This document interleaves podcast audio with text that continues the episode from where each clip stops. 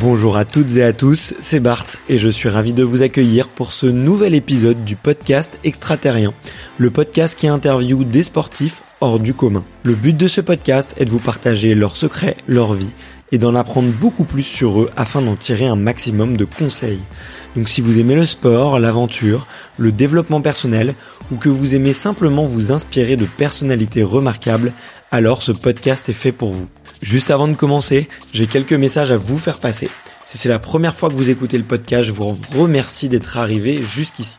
D'ailleurs, je vous recommande l'épisode avec Mathieu Torder qui a traversé l'Antarctique à seulement 27 ans. D'autre part, si vous ne le savez pas, j'ai beaucoup d'ambition avec ce podcast et je souhaite aller chercher des sportifs de plus en plus incroyables. Et j'aimerais vraiment interviewer vos sportifs préférés. Sachez que l'un des meilleurs moyens de les convaincre de participer, c'est notamment de leur montrer que vous êtes nombreux à adorer le podcast sur les réseaux sociaux et sur les notes iTunes. Donc si ce n'est pas encore fait, allez mettre une note sur Apple Podcast ou iTunes. C'est vraiment ce qui m'aide le plus à inciter des sportifs connus à venir témoigner. Si vous écoutez plutôt sur Spotify, vous pouvez très facilement le partager en story sur Instagram, taguez-moi et je vous repartagerai. J'en profite donc pour vous rappeler le nom du compte Instagram, c'est extraterrien.podcast. Suivez-le et vous y retrouverez les coulisses du podcast. C'est aussi un excellent moyen de me faire vos retours et de me suggérer des invités. Enfin, j'ai aussi créé une newsletter que vous pouvez retrouver très facilement dans Google en tapant extraterrien newsletter. C'est le premier lien qui remonte. J'y partage des bons plans santé, matériel, préparation mentale, des livres, des documentaires qui m'ont beaucoup inspiré. Allez, je ne vous embête pas plus et je laisse place à mon invité du jour. Hey, I'm Ryan Reynolds. At Mint Mobile, we like to do the opposite of what Big Wireless does. They charge you a lot, we charge you a little. So naturally, when they announced they'd be raising their prices due to inflation, we decided to deflate our prices due to not hating you. That's right. We're cutting the price of Mint Unlimited from $30 a month to just $15 a month. Give it a try at mintmobile.com slash switch. $45 upfront for three months plus taxes and fees. Promo rate for new customers for limited time. Unlimited more than 40 gigabytes per month. Slows. Full terms at mintmobile.com. Ça y est, nous y sommes et aujourd'hui je suis avec Estelle Porret. Salut Estelle, comment vas-tu? Salut, ça va très bien, merci. Et ben écoute, je suis je suis vraiment euh, ravi de te rencontrer aujourd'hui parce que euh, déjà je vais découvrir un sport euh, que je ne connais pas du tout, en tout cas que je ne connaissais pas du tout il y a il y a encore quelques jours, puisqu'on va parler de, de jet ski et en plus c'est une jet ski à bras hein, pour être pour être plus précis. Euh, et, et c'est un sport qui est en train vraiment de se développer. Je le vois un peu partout à travers le monde. Euh, toi en plus, tu as, obtenu de nombreux de nombreux titres et il y a plein de choses hyper intéressantes à, à découvrir. Euh, je m'intéresse de plus en plus au sport mécanique, donc euh, ça tombe ça tombe super bien. Euh, on va parler un petit peu aussi euh, prépa mentale, effectivement comme comme je te disais et, et ton ton ta double casquette d'entrepreneur parce que je sais que tu, tu montes plein de projets en ce moment. Donc j'ai hâte de, de, découvrir tout ça. Euh, donc ça va être vraiment vraiment top. En plus, on a failli se rencontrer en Thaïlande. c'est ma faute si on n'a pas pu le faire. On pas passé loin. Euh, parce que tu avais une très très grosse compétition. C'était les championnats du monde, hein, c'est ça? C'était la World Cup, ouais. Ouais, ouais, la en Thaïlande. plus ou moins la finale des championnats. C'est ça, alors ça a la même renommée que les championnats du monde. On va dire c'est euh, c'est une fédération euh, sous la fédération américaine, un peu comme les X Games euh, si tu veux. C'est sur trois courses partout dans le monde et la finale était en Thaïlande au mois de décembre. Ouais. Donc on a failli se croiser là-bas et c'est vrai que j'avais un agenda très chargé. C'était la priorité à mon à mon petit bout de chou euh, que je suis allé voir. Mais euh, mais c'est pas grave, ça sera que partie remise et je sais que j'ai pu voir du jet à la télé là-bas. Donc euh, j'étais quand même très très heureux. Euh, donc avant de parler de tous ces sujets, euh, on pourra parler aussi de chat parce que je vois ton chat qui passe derrière ouais, C'est ça. Il a vraiment envie de se, se montrer. Donc je pense qu'à un moment donné, il va faire son apparition. Hein, je vous préviens. ça marche. mais ouais, comme je te le disais, il y, y a une question traditionnelle sur le podcast euh, parce que j'aime bien découvrir un peu qui étaient les, invités euh, quand ils étaient plus jeunes. Et cette question, c'est de savoir quel est ton premier souvenir de sport? Euh, mon premier souvenir, je pense en, en jet notamment. donc moi, j'ai trois grands frères qui ont 9 ans, 8 ans et 6 ans d'écart avec moi, donc ils sont quand même vachement plus grands. Et, et, ils avaient pour consigne de me faire faire du jet. Donc à l'époque, j'étais petite, ça devait être je pense la deux ou troisième fois que je faisais du jet seul, voire même la première peut-être. Donc je devais avoir 10, 11 ans. Et, euh, et en fait, ils m'ont dit, euh, écoute, tu montes dans le, le jet. Donc j'étais à genoux dans le jet et ils m'ont dit, on va faire un départ. Donc on va compter jusqu'à 3 et, euh, et après tu, tu accélères à fond et tu pars tout droit. Et, euh, et moi, bah forcément, je les ai, euh, je les ai écoutés parce que j'étais contente, quoi. Et, euh, et il s'est passé ce qui s'est, ce qui s'est passé, c'est qu'en accélérant à fond, forcément, comme j'étais petite, ben le jet il est parti, mais pas moi, quoi. donc, euh, donc, je me suis retrouvée dans l'eau. Forcément, ça m'a fait un peu peur, donc j'ai, j'ai pleuré. J'étais petite et bah ils ont fini par se faire disputer, hein, forcément. Ok. Quand tu dis ils avaient consigne de te faire euh, de te faire essayer le jet, c'était euh, une une une consigne euh, du paternel, de la maman. Ouais, mes, mes parents qui devaient être dans le coin, je pense, et, et moi je réclamais souvent pour faire du jet. Eux, ils devaient déjà faire des courses à l'époque ou en faire un bah, en faire un, petit peu plus. On y allait très régulièrement le week-end. Ouais. Et et du coup, je pense que mon père ou ma mère avait dû dire à mes frères, bah faites faire un tour à votre sœur. comme ils étaient mouillés dans l'eau, voilà quoi. Ouais. Bon, j'ai envie de comprendre un peu euh, d'où d'où vient cette passion euh, familiale pour le jet, mais euh, mais justement, je voulais te poser quand même la question. Euh, euh, tes, tes, tes, grands frères, ils t'ont bisuté sur deux, sur d'autres sujets, j'imagine. Être la petite dernière, c'est pas c'est pas la facile, c'est pas la facilité. Ouais, il y a, eu pas mal de, de petites choses. Ils m'ont accroché au porte-manteau, parfois mis dans des poubelles, mais je pense que ça s'est bien retourné. Moi aussi, je les ai embêtés étant plus étant plus jeune, donc on a une super entente et au final on en rigole aujourd'hui. Même si comme euh, dans toutes les fratries, forcément quand on a été plus jeune, il y a eu euh, voilà, il y a eu des petites bagarres et tout ça, mais au final ça a jamais été très méchant. C'était plus de l'amusement pour chacun. Ok, bon bah ouais, c'est vrai que j'imagine que, que ça forge. Et, euh, et du coup, d'où vient cette passion familiale pour le, jet ski? Et eh ben en fait, c'est mes parents. donc mon père de base faisait du motocross euh, mmh. Et en fait, ça devenait, euh, enfin, c'est assez dangereux le, le, la motocross. Quand on tombe même seul, on peut se faire vraiment mal. Ouais. Et, euh, et quand euh, mon grand frère est né, il s'est mis avec son groupe d'amis à le jet arrivé en France euh, dans les années 90 à peu près. Ouais. Euh, et du coup, ils se sont mis à découvrir ce sport-là, qui était euh, ben, un sport d'eau déjà, donc assez fun. On n'est pas dans la boue, on n'est pas dans la poussière, et un sport qui est, qui est pas dangereux, c'est-à-dire que tout seul, euh, quand on tombe, on tombe quand même dans l'eau, donc on, se fait, on se fait pas mal, quoi. Ouais. Donc il a commencé euh, avec ma mère du coup à, à, aller sur ce sport avec un groupe d'amis et plus tard il a ouvert une concession de jets euh, sur Lyon. Donc en fait il vendait des, des machines, des jets à selle et des jets à bras et il préparait aussi des, des jets pour des clients qui partaient en compétition. Ok. Et du coup, bah nous, on l'a, on l'a accompagné, on l'a toujours suivi sur les compétitions. Il a même organisé une course sur Lyon à l'époque. Et au fil et à mesure du temps, bah finalement, c'est c'est nous qui sommes devenus euh, pilotes, quoi. Ok. Sur sur le Rhône, il a organisé ça ou... Ouais, c'était euh, c'était en plein centre de Lyon. Ouais, c'était sur le Rhône. Waouh, incroyable. Ouais, donc euh, donc papa est un peu euh, Monsieur Jet euh, en France ou en tout cas dans la région Rhône-Alpes. Ouais, bah il fait partie de la de la, de la communauté, ouais, qui a, qui a quand même un peu œuvré au développement de, du sport et qui a toujours été là du début, du, début, on va dire, du sport à maintenant, quoi. Ouais, ouais, j'imagine.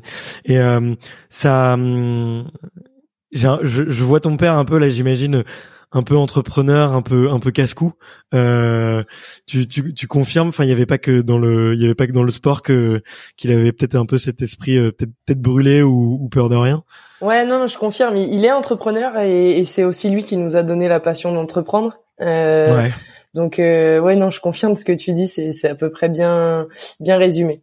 Ok. Et euh, bah, si je comprends bien aussi, euh, la première fois, tu as été un petit peu euh, forcé de monter sur un jet, ou en tout cas euh, fortement poussé. Euh, T'as jamais eu envie à un moment de de te dire plus jeune, tiens, toute la famille en fait. et si moi, je j'essayais pas un, un, autre sport et si si je m'essayais pas à une autre discipline? C'est marrant ta question parce que si évidemment bien sûr que j'ai passé cette épreuve là plus jeune. Alors on, on m'a jamais forcé à faire du jet euh, je prends l'exemple de mes grands frères, je crois qu'ils ont fait du jet tout seul pour la première fois, ils devaient avoir 6 ans peut-être. Ouais. Moi, je suis pas montée dessus avant mes 10 ans parce que j'avais peur, que j'en faisais avec mon père, mais pas seul. Mhm. Donc, euh, nos parents nous ont vraiment jamais, jamais forcé. Ça a toujours été nous euh, qui, qui demandions quand on avait envie d'en faire. Ouais. Après, forcément, plus plus tard, on va dire à l'adolescence, vers vers 14-15 ans, c'est là où je me suis dit, euh, c'est un peu le, moment où on est un peu rebelle, on ne sait pas trop si on veut faire comme euh, notre famille, comme nos grands frères, etc. Ouais. Et à cette époque-là, je faisais de l'équitation. Et je m'étais posé la question justement d'arrêter le jet pour me mettre à l'équitation. J'en avais parlé même à mes parents, qui m'avaient dit, bah écoute, si c'est ça que tu veux, on le fait quoi, on vend le jet et puis et puis tu te mets à fond dans l'équitation. Et au final, c'était un c'était un passage de ma vie. Je l'ai jamais fait et et au contraire, enfin aujourd'hui, j'adore ce que je fais dans le dans le jet. C'est vraiment ma passion et je suis je suis contente de pas avoir arrêté. Ouais ouais, bah, j'imagine j'imagine. Et à quel moment, enfin j'ai cru comprendre que tu avais fait des des compétitions très jeunes. Euh, et que bah, du coup t'es baigné dedans. Euh, tes grands frères sont plus âgés, ils sont aussi sur le circuit, si je me si je me trompe pas. Euh, à quel moment, tu vois, toi t'as envie de vraiment d'y aller à fond? Parce que j'imagine, tu vois, en tant qu'enfant, ça c'est c'est plus un plaisir. Tu tu fais un peu joujou sur l'eau, tu vois. je me c'est c'est à quel âge que t'as que t'as le droit de commencer à faire des compétitions et que ça devient que ça devient un peu plus sérieux? Alors en France, on a le droit de commencer à 14 ans les compétitions euh, sous dérogation parce qu'en fait il faut avoir le permis bateau normalement pour euh, pour faire du, du jet et pour faire et là, c'est 16 ans le permis bateau. 16 ans ouais. Donc en fait de 14 ans à 16 ans il y a une catégorie spéciale euh, qui s'appelle les juniors hein, finalement où on a une dérogation pour euh, pour courir sans permis. Ok. et après l'âge tout dépend. C'est ça reste en France un sport qui est pas forcément connu où on peut pas en vivre. Hmm. du moins notamment encore plus il y a il y a 5 6 ans. Donc la, la, priorité, ça a quand même toujours été euh, euh les études, euh, le travail, même si euh, il y avait, y avait ça derrière. et je dirais que moi, je me suis mis, j'ai toujours fait de la compétition et j'ai, j'ai toujours essayé de m'investir à fond dans, dans ce que je faisais. Ouais. et je m'y suis mis vraiment sérieusement quand j'étais sur la milieu fin de mes, mes études. donc j'ai fait une école d'ingénieur dans le sud-ouest à, à Anglette. Et en, on va dire milieu fin d'études, c'est là où vraiment je me suis mis euh, à, à, rentrer dans le haut niveau, dans le jet, c'est-à-dire à, m'investir euh, vraiment comme une athlète de haut niveau et forcément avec les résultats qui ont qui ont suivi derrière. Ouais, ok. Et c'est entre deux justement, euh, entre euh, les premières compétitions et, et le haut niveau. Euh, qu'est-ce que tu fais? Tu fais des, des, petites compètes de temps en temps. Euh, T'en fais le week-end, peut-être avec avec avec ta famille. comment comment est-ce que tu entretiens un peu le, la passion? Tu vois, et ben exactement, c'était ça. Hein, c'était euh, c'était vraiment, enfin ça l'est toujours aujourd'hui parce que je passe quasiment la plupart de mes week-ends au jet même aujourd'hui. Mais à l'époque c'était ça aussi.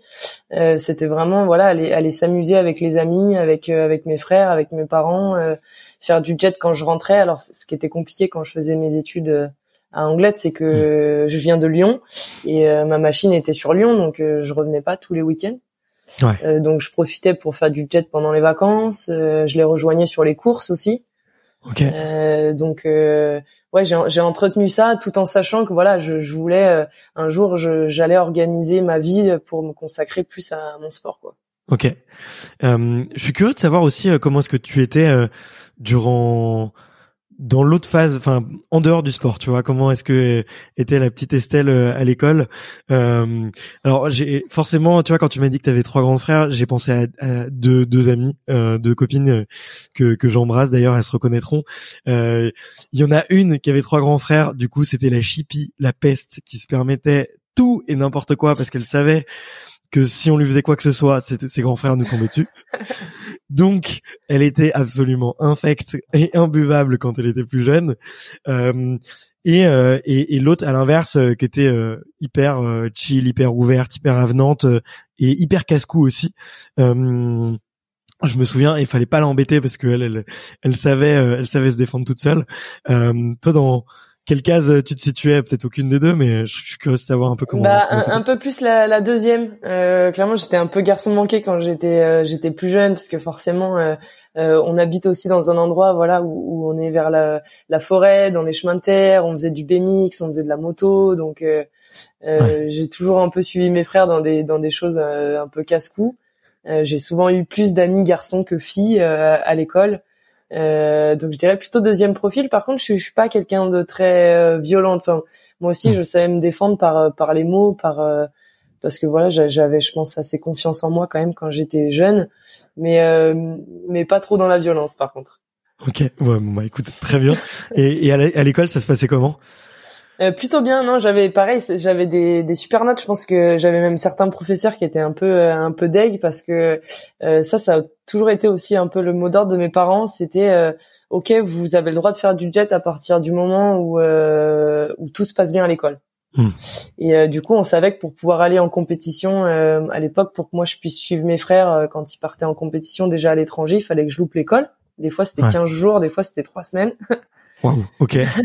donc, euh, donc pour le faire, il fallait forcément que ça suive derrière au niveau des notes, des résultats, etc. Et du coup, euh, paradoxalement, même quand je loupais 15 jours, 3 semaines, euh, je bossais de mon côté euh, ce que les profs m'avaient donné. En revenant, j'avais j'avais même pas de temps de retard que ça. Donc, euh, je sais que certains profs, ça les rendait parfois un peu agacés quand même. Mais non, ça s'est bien, ça s'est toujours bien passé à l'école. Ok, bon bah écoute, tant, tant mieux, tant mieux. Et euh, ils, réagissaient comment d'ailleurs les, les profs quand tes parents venaient les voir pour dire bah écoutez désolé euh, notre fille euh, là elle va pas venir pendant trois semaines euh, pour aller euh, suivre ses frères sur les compétitions de jet ski donc tu vois des, des... moi j'imagine les profs qui se disent bon déjà c'est un sport un peu de zinzin tu vois genre non conventionnel et qui tu vois encore à la limite pour du tennis ou, ou du rugby pourquoi pas tu vois si c'est une journée why not? Là c'est deux semaines euh, en plus, c'est même pas vraiment, enfin c'est c'est pas directement pour toi. Ça, ça le deviendra plus tard, mais c'est pas directement pour toi. Euh, comment ils, réagissent à tout ça? Bah, c'est vrai quand, euh, enfin, quand j'étais au moment d'accompagner mes frères, j'étais quand même dans des, ben, type en école primaire, euh, où, euh, voici, c'était l'école primaire, donc euh, je pense que les profs étaient quand même un peu plus cool. Ouais. mais je me souviens quand on partait dans des endroits en dehors de la France, euh, quand je revenais, il fallait que je fasse des exposés sur l'endroit où j'étais partie, etc. Donc euh, c'était assez marrant. Et j'ai pas pour euh, souvenir qu'ils aient mal réagi. Au contraire, déjà, il y a, j'ai eu certains professeurs qui avaient eu mes frères avant à l'école. Donc forcément, il y a aussi ce lien qui s'est créé. et on a on a le réseau local vers chez nous qui est au courant.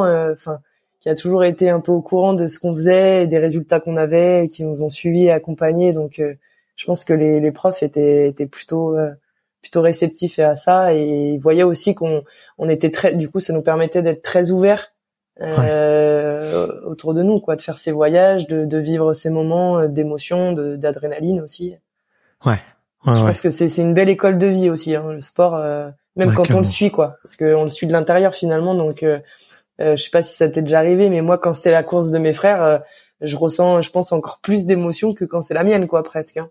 Bah bien sûr, bien sûr. Ouais, je, je, je connais ça. Tu vois, j'ai au tennis il y avait les, les matchs par équipe, donc tu vois c'est on est regroupé par club et on va affronter les, les clubs des autres villes dans le département, puis la région, puis au niveau euh, national, tu vois. Et euh, et avoir les copains qui jouent, c'est bah ouais, vois, ça, te fait ça te prend au trip quoi. Tu exactement tu, tu, tu vis le truc euh, autant que quoi. Et en plus t'es pas sur le terrain donc euh, t'es pas dans le dans l'état de flow du tout quoi. T'es. C'est ça, c'est même pire parce que tu peux rien faire à part euh, juste être là, constater quoi. Ouais.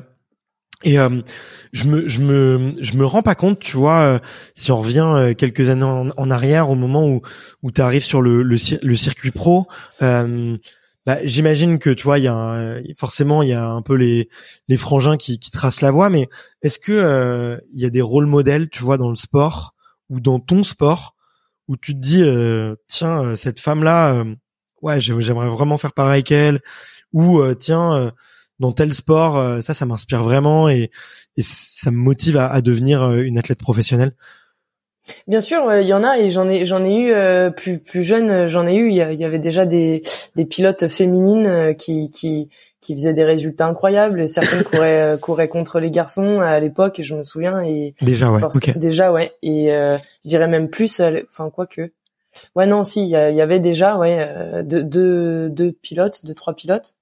et après j'avais aussi mes frères moi qui me servaient d'exemple effectivement. Alors d'abord d'autres d'autres pilotes, garçons et femmes, et puis ensuite mes frères qui se sont mis à, à forcément parfait euh, à très haut niveau et, qui du coup me servaient d'exemple quand même. Ouais, ouais, ça trace un peu la voie, tu vois. J'imagine euh, que ce soit pour les sponsors aussi, tu vois un peu comment ça fonctionne, euh, des rencontres et tout. Donc c'est sûr que ça c'est c'est cool.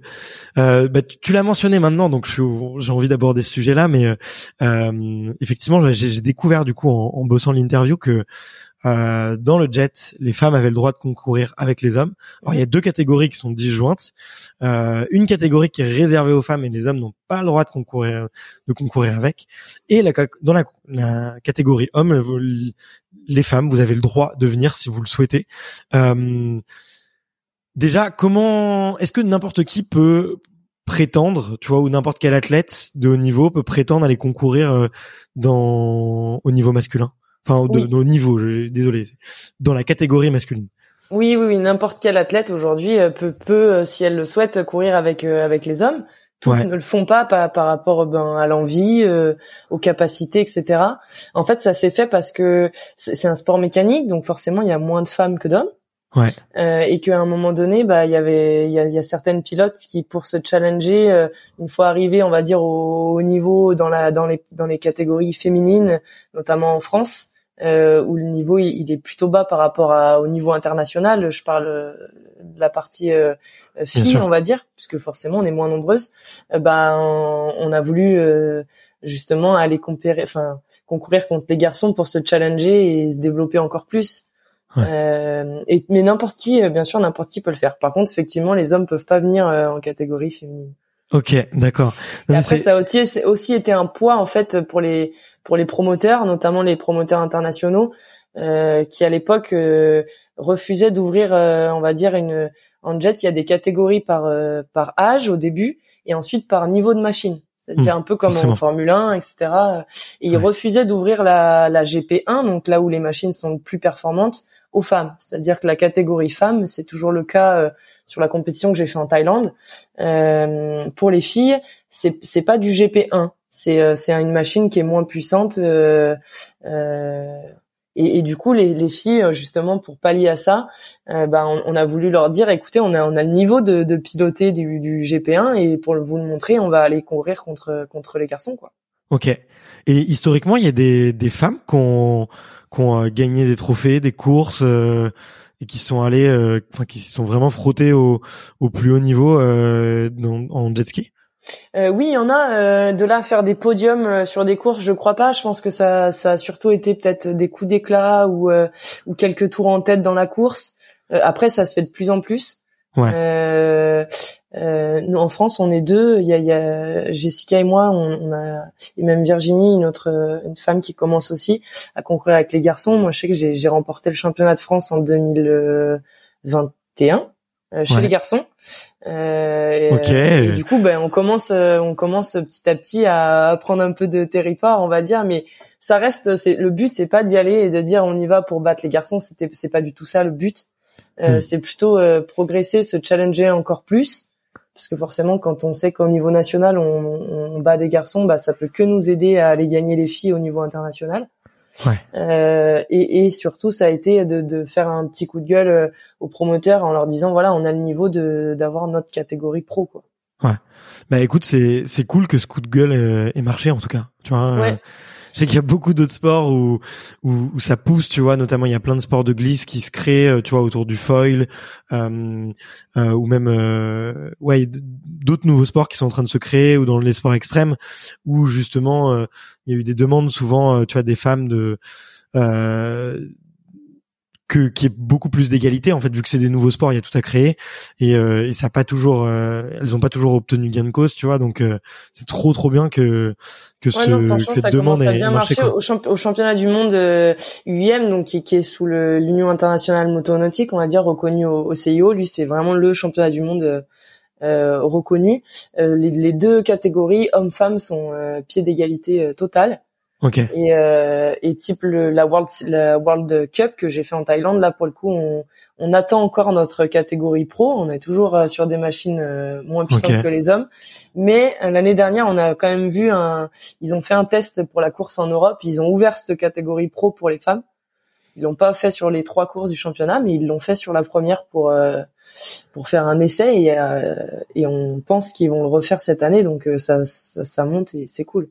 Ouais, bon, écoute, ravi de ravi d'entendre qu'il y a des choses positives, tu vois, qui sont faites, euh, tu vois, sur euh, sur l'égalité et euh, et que ça avance dans le bon sens euh, et encore plus dans dans les sports mécaniques. Donc donc c'est cool. Il y, a, y a, la voile aussi. je sais pas si tu sais, mais en voile, que tu sois un homme ou une femme, on s'en moque.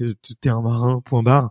et tout le monde part sur la même la même ligne de départ. Il y a eu des très très grandes navigatrices, tu vois, qui ont gagné des des courses extraordinaires et et, voilà et ça montre la voie en fait et ça montre que c'est complètement possible et ouais, voilà, il y a pas de il y a pas d'écart montrer que c'est complètement possible et aujourd'hui voilà il faut pas fermer la la porte. Moi je pense à toutes les petites filles euh, qui qui peuvent voir euh, les sports mécaniques et qui peuvent euh, par barrière sociale automatiquement laisser ça de côté. Alors que alors que en soi tout le monde a sa place quoi.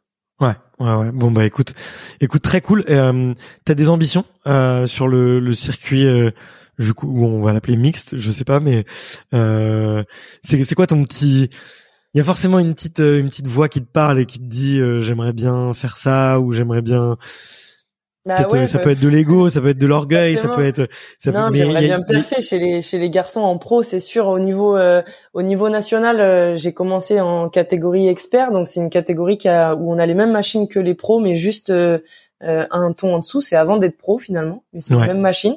Donc c'est celle que j'ai j'ai remportée euh, en 2021. Cette Ouais. année, je pense courir avec les pros du coup euh, au championnat de France euh, chez les garçons. Je vais rester chez les filles pour le- la partie internationale euh, cette saison normalement. Euh, peut-être me faire quelques petits challenges sur les courses européennes, euh, d'aller euh, d'aller courir à l'international avec les garçons.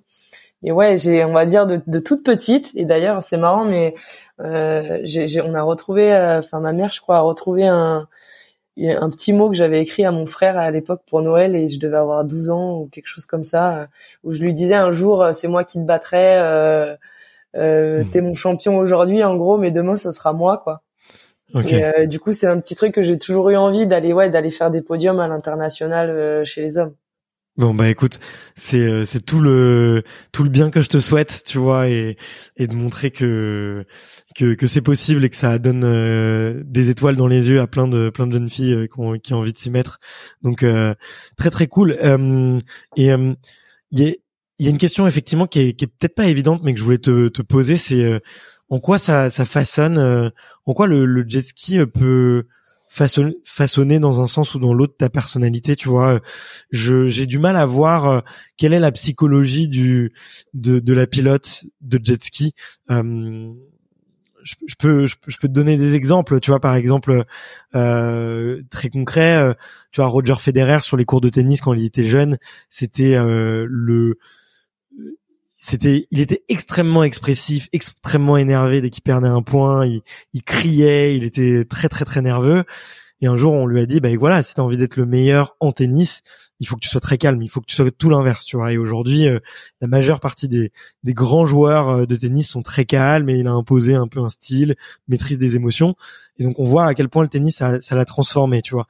Euh, euh, moi, je, je serais curieuse de savoir, tu vois, en, jet, euh, quelle qualité il faut avoir, tu vois. Est-ce qu'il faut être super organisé? Est-ce qu'il faut s'y connaître vachement en mécanique? Est-ce que euh, il faut avoir une super bonne vision périphérique, euh, tu vois, et, euh, des super bons réflexes, tu vois euh, En quoi, en quoi ça, a transformé un peu ta personnalité, à la fois l'entraînement et les courses?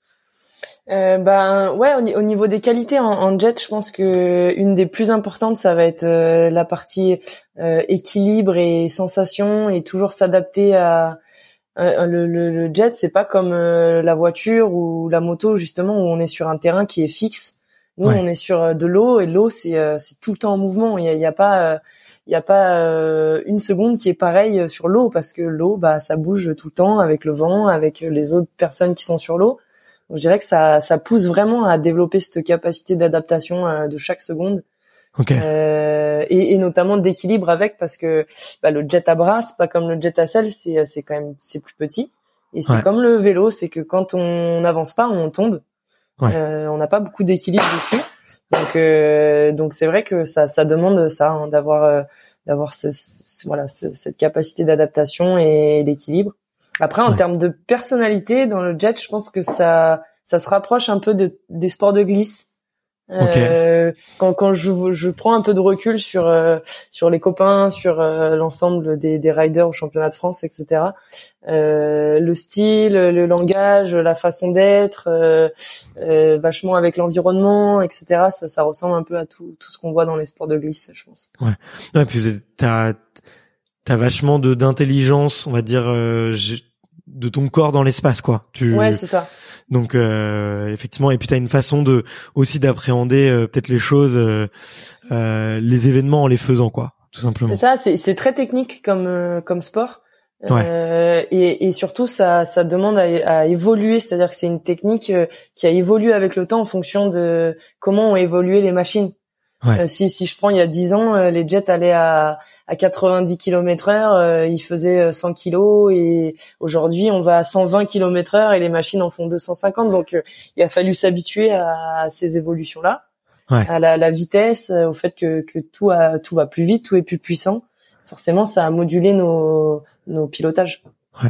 Bon, en tout cas, j'encourage vraiment euh, les auditeurs à aller euh, regarder des vidéos euh, de toi et, et des vidéos d'autres athlètes sur qu'on peut trouver sur sur internet parce que c'est on se rend pas compte à quel point c'est technique et dès qu'on regarde les vidéos, on, on te voit te pencher, poser un genou à terre, boum, repartir. On voit que c'est hyper dynamique euh, et, et c'est franchement c'est moi j'ai j'ai été fasciné quoi. J'ai j'ai adoré et, et je me serais pas dit tiens c'était autant physique. Tu, déjà, il y avait ah autant d'engagement physique. En cardio, c'est euh, c'est incroyable. Ouais, le, le, le jet c'est explosif. Euh, on passe 20 minutes. Euh, alors pour ceux à qui ça parle, on passe 20 minutes au-dessus de 180, 190 battements par minute. Hein. Bah écoute, il y a beaucoup de grands fans d'endurance et et de sport, de, de, de course à pied, de, de sport d'endurance en général qui écoutent extraterrien. Donc je pense que ça leur ça leur parlera très clairement. Donc effectivement, ça blague pas. Ouais, ça blague pas. Bah, d'ailleurs, tiens, t'as parlé de 20 minutes. Est-ce que tu pourrais expliquer brièvement parce que c'est peut-être pas le, le, le but aujourd'hui, mais euh, comment est un peu organisée euh, la saison? Et moi, ce qui m'intéresse aussi surtout, c'est comment euh, une, une, une étape, une course est organisée pour voir un petit peu l'intensité de l'effort, comment est-ce qu'elle est répartie et comment est-ce que ça joue, quoi? Comment est-ce qu'on gagne? Euh, au jet ski Bon, j'imagine qu'il faut terminer la première ou le premier de la course, mais ça se passe en plusieurs étapes. Donc, si tu peux nous, nous expliquer un peu, ça serait avec grand plaisir. Donc bah ouais, comme tu dis, ça se passe en plusieurs étapes. Souvent c'est des championnats euh, et après sur chaque course, souvent c'est entre deux et trois jours l'épreuve. Euh, et on a trois manches, euh, donc trois courses dans le week-end, plus une série de qualifs. Okay. la qualif, ça va vraiment se rapprocher de ce qu'on voit en MotoGP ou en ou en Formule 1, c'est-à-dire que on va être sur le circuit pendant 20, 30, 35 minutes et on a ce temps-là pour faire le meilleur temps autour. Ok. Euh, et cet ordre de, de, temps autour finalement va nous donner le l'ordre sur la grille de départ de la première manche. Ok. Ouais. Euh, donc ça nous permet le celui qui arrive euh, qui a fait le meilleur temps à la qualif, il va pouvoir choisir sa place en premier euh, sur la grille de départ pour la première manche. Sachant que vous partez sur la même ligne, mais c'est la, en fonction peut-être de la bouée du premier virage voilà, que ça, va jouer. Ok. C'est ça. On part généralement, donc il y a, y a, deux types de départ. Il y a les départs arrêtés, on est vraiment sur la plage. Ouais. il y a quelqu'un qui vous tient le jet. Voilà, il y a quelqu'un qui nous tient, mais nous aussi. On part les deux pieds euh, à terre et on vient sauter sur le jet euh, après pour monter. Ouais. Euh, et donc là, dans ces conditions-là, ça nous permet, c'est important la place sur la grille parce que, bah forcément, quand on est à l'intérieur, bah on est, on est des fois mieux qu'à l'extérieur. Puis selon comment est positionnée la bouée, euh, voilà, on a un avantage quoi à choisir sa place en premier, c'est sûr. Okay. Euh, et quand c'est des départs lancés, donc là c'est dans des épreuves où il n'y a pas de plage, par exemple, euh, pour le coup, le, le premier, là, c'est dans l'ordre, vraiment, c'est dans l'ordre de la pole position. Donc, ça fait 1, 2, 3, 4, 5, 6, 7, 8, 9, 10. Et plus on est euh, proche du 1 et moins on a de chemin à faire, en gros, pour, euh, pour la première bouée. D'accord, ok. ok. Et après, la course, donc, c'est des bouées qui sont positionnées sur, un, sur l'eau. Il y a entre 30 et 40 bouées par circuit, à peu près euh, où là on vient, euh, ça, ça, dessine du coup un circuit et, euh, et on a un, soit un nombre de tours, soit un nombre de, de, minutes et le premier qui arrive à, la fin, il a, il a gagné. Ok, ok. Et c'est ouais, faut compter une vingtaine de minutes du coup pour. Euh, c'est ça, ouais, c'est une, vingtaine de tours en catégorie pro, un peu moins quand on dans les catégories amateurs ou experts. Ok, ouais, d'accord, ok, ok. Waouh, ouais, donc euh, t'as dit ouais une trentaine, quarantaine de virages. Ouais, ça en fait quoi? Il faut ça, bah, le, tour, généralement, il fait entre une minute et une minute quarante, euh, voire deux minutes des fois sur les circuits longs. Euh, et il y a une partie très technique. Généralement, il y, a, il y, a, plusieurs parties dans un circuit. Il y a une partie très technique, il y a une partie plus ouverte, il y a des lignes droites aussi. Donc, euh, le, il y a un peu de tout dans un circuit. Donc, on peut choisir à quel moment on veut se reposer, à quel moment on peut attaquer aussi. Ça peut varier pendant la course. Ok. Et après, petite particularité, euh, on a, on appelle ça un double circuit, c'est-à-dire qu'à un moment donné dans le circuit, euh, le circuit se divise en deux circuits parallèles égaux. Je sais pas si je me fais comprendre, mais euh, le parcours se découpe en deux et on, peut prendre soit un circuit vert, soit un circuit bleu.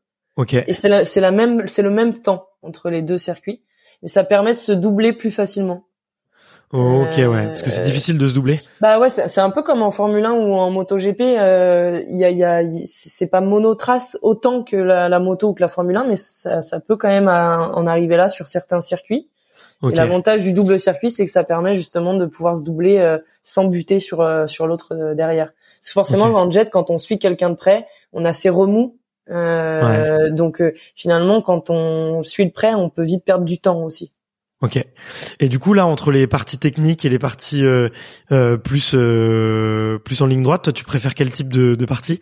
À quel moment, toi, tu fais la différence? Bah, j'aime toutes les parties, mais on a toujours été un, peu plus technique dans la dans la famille.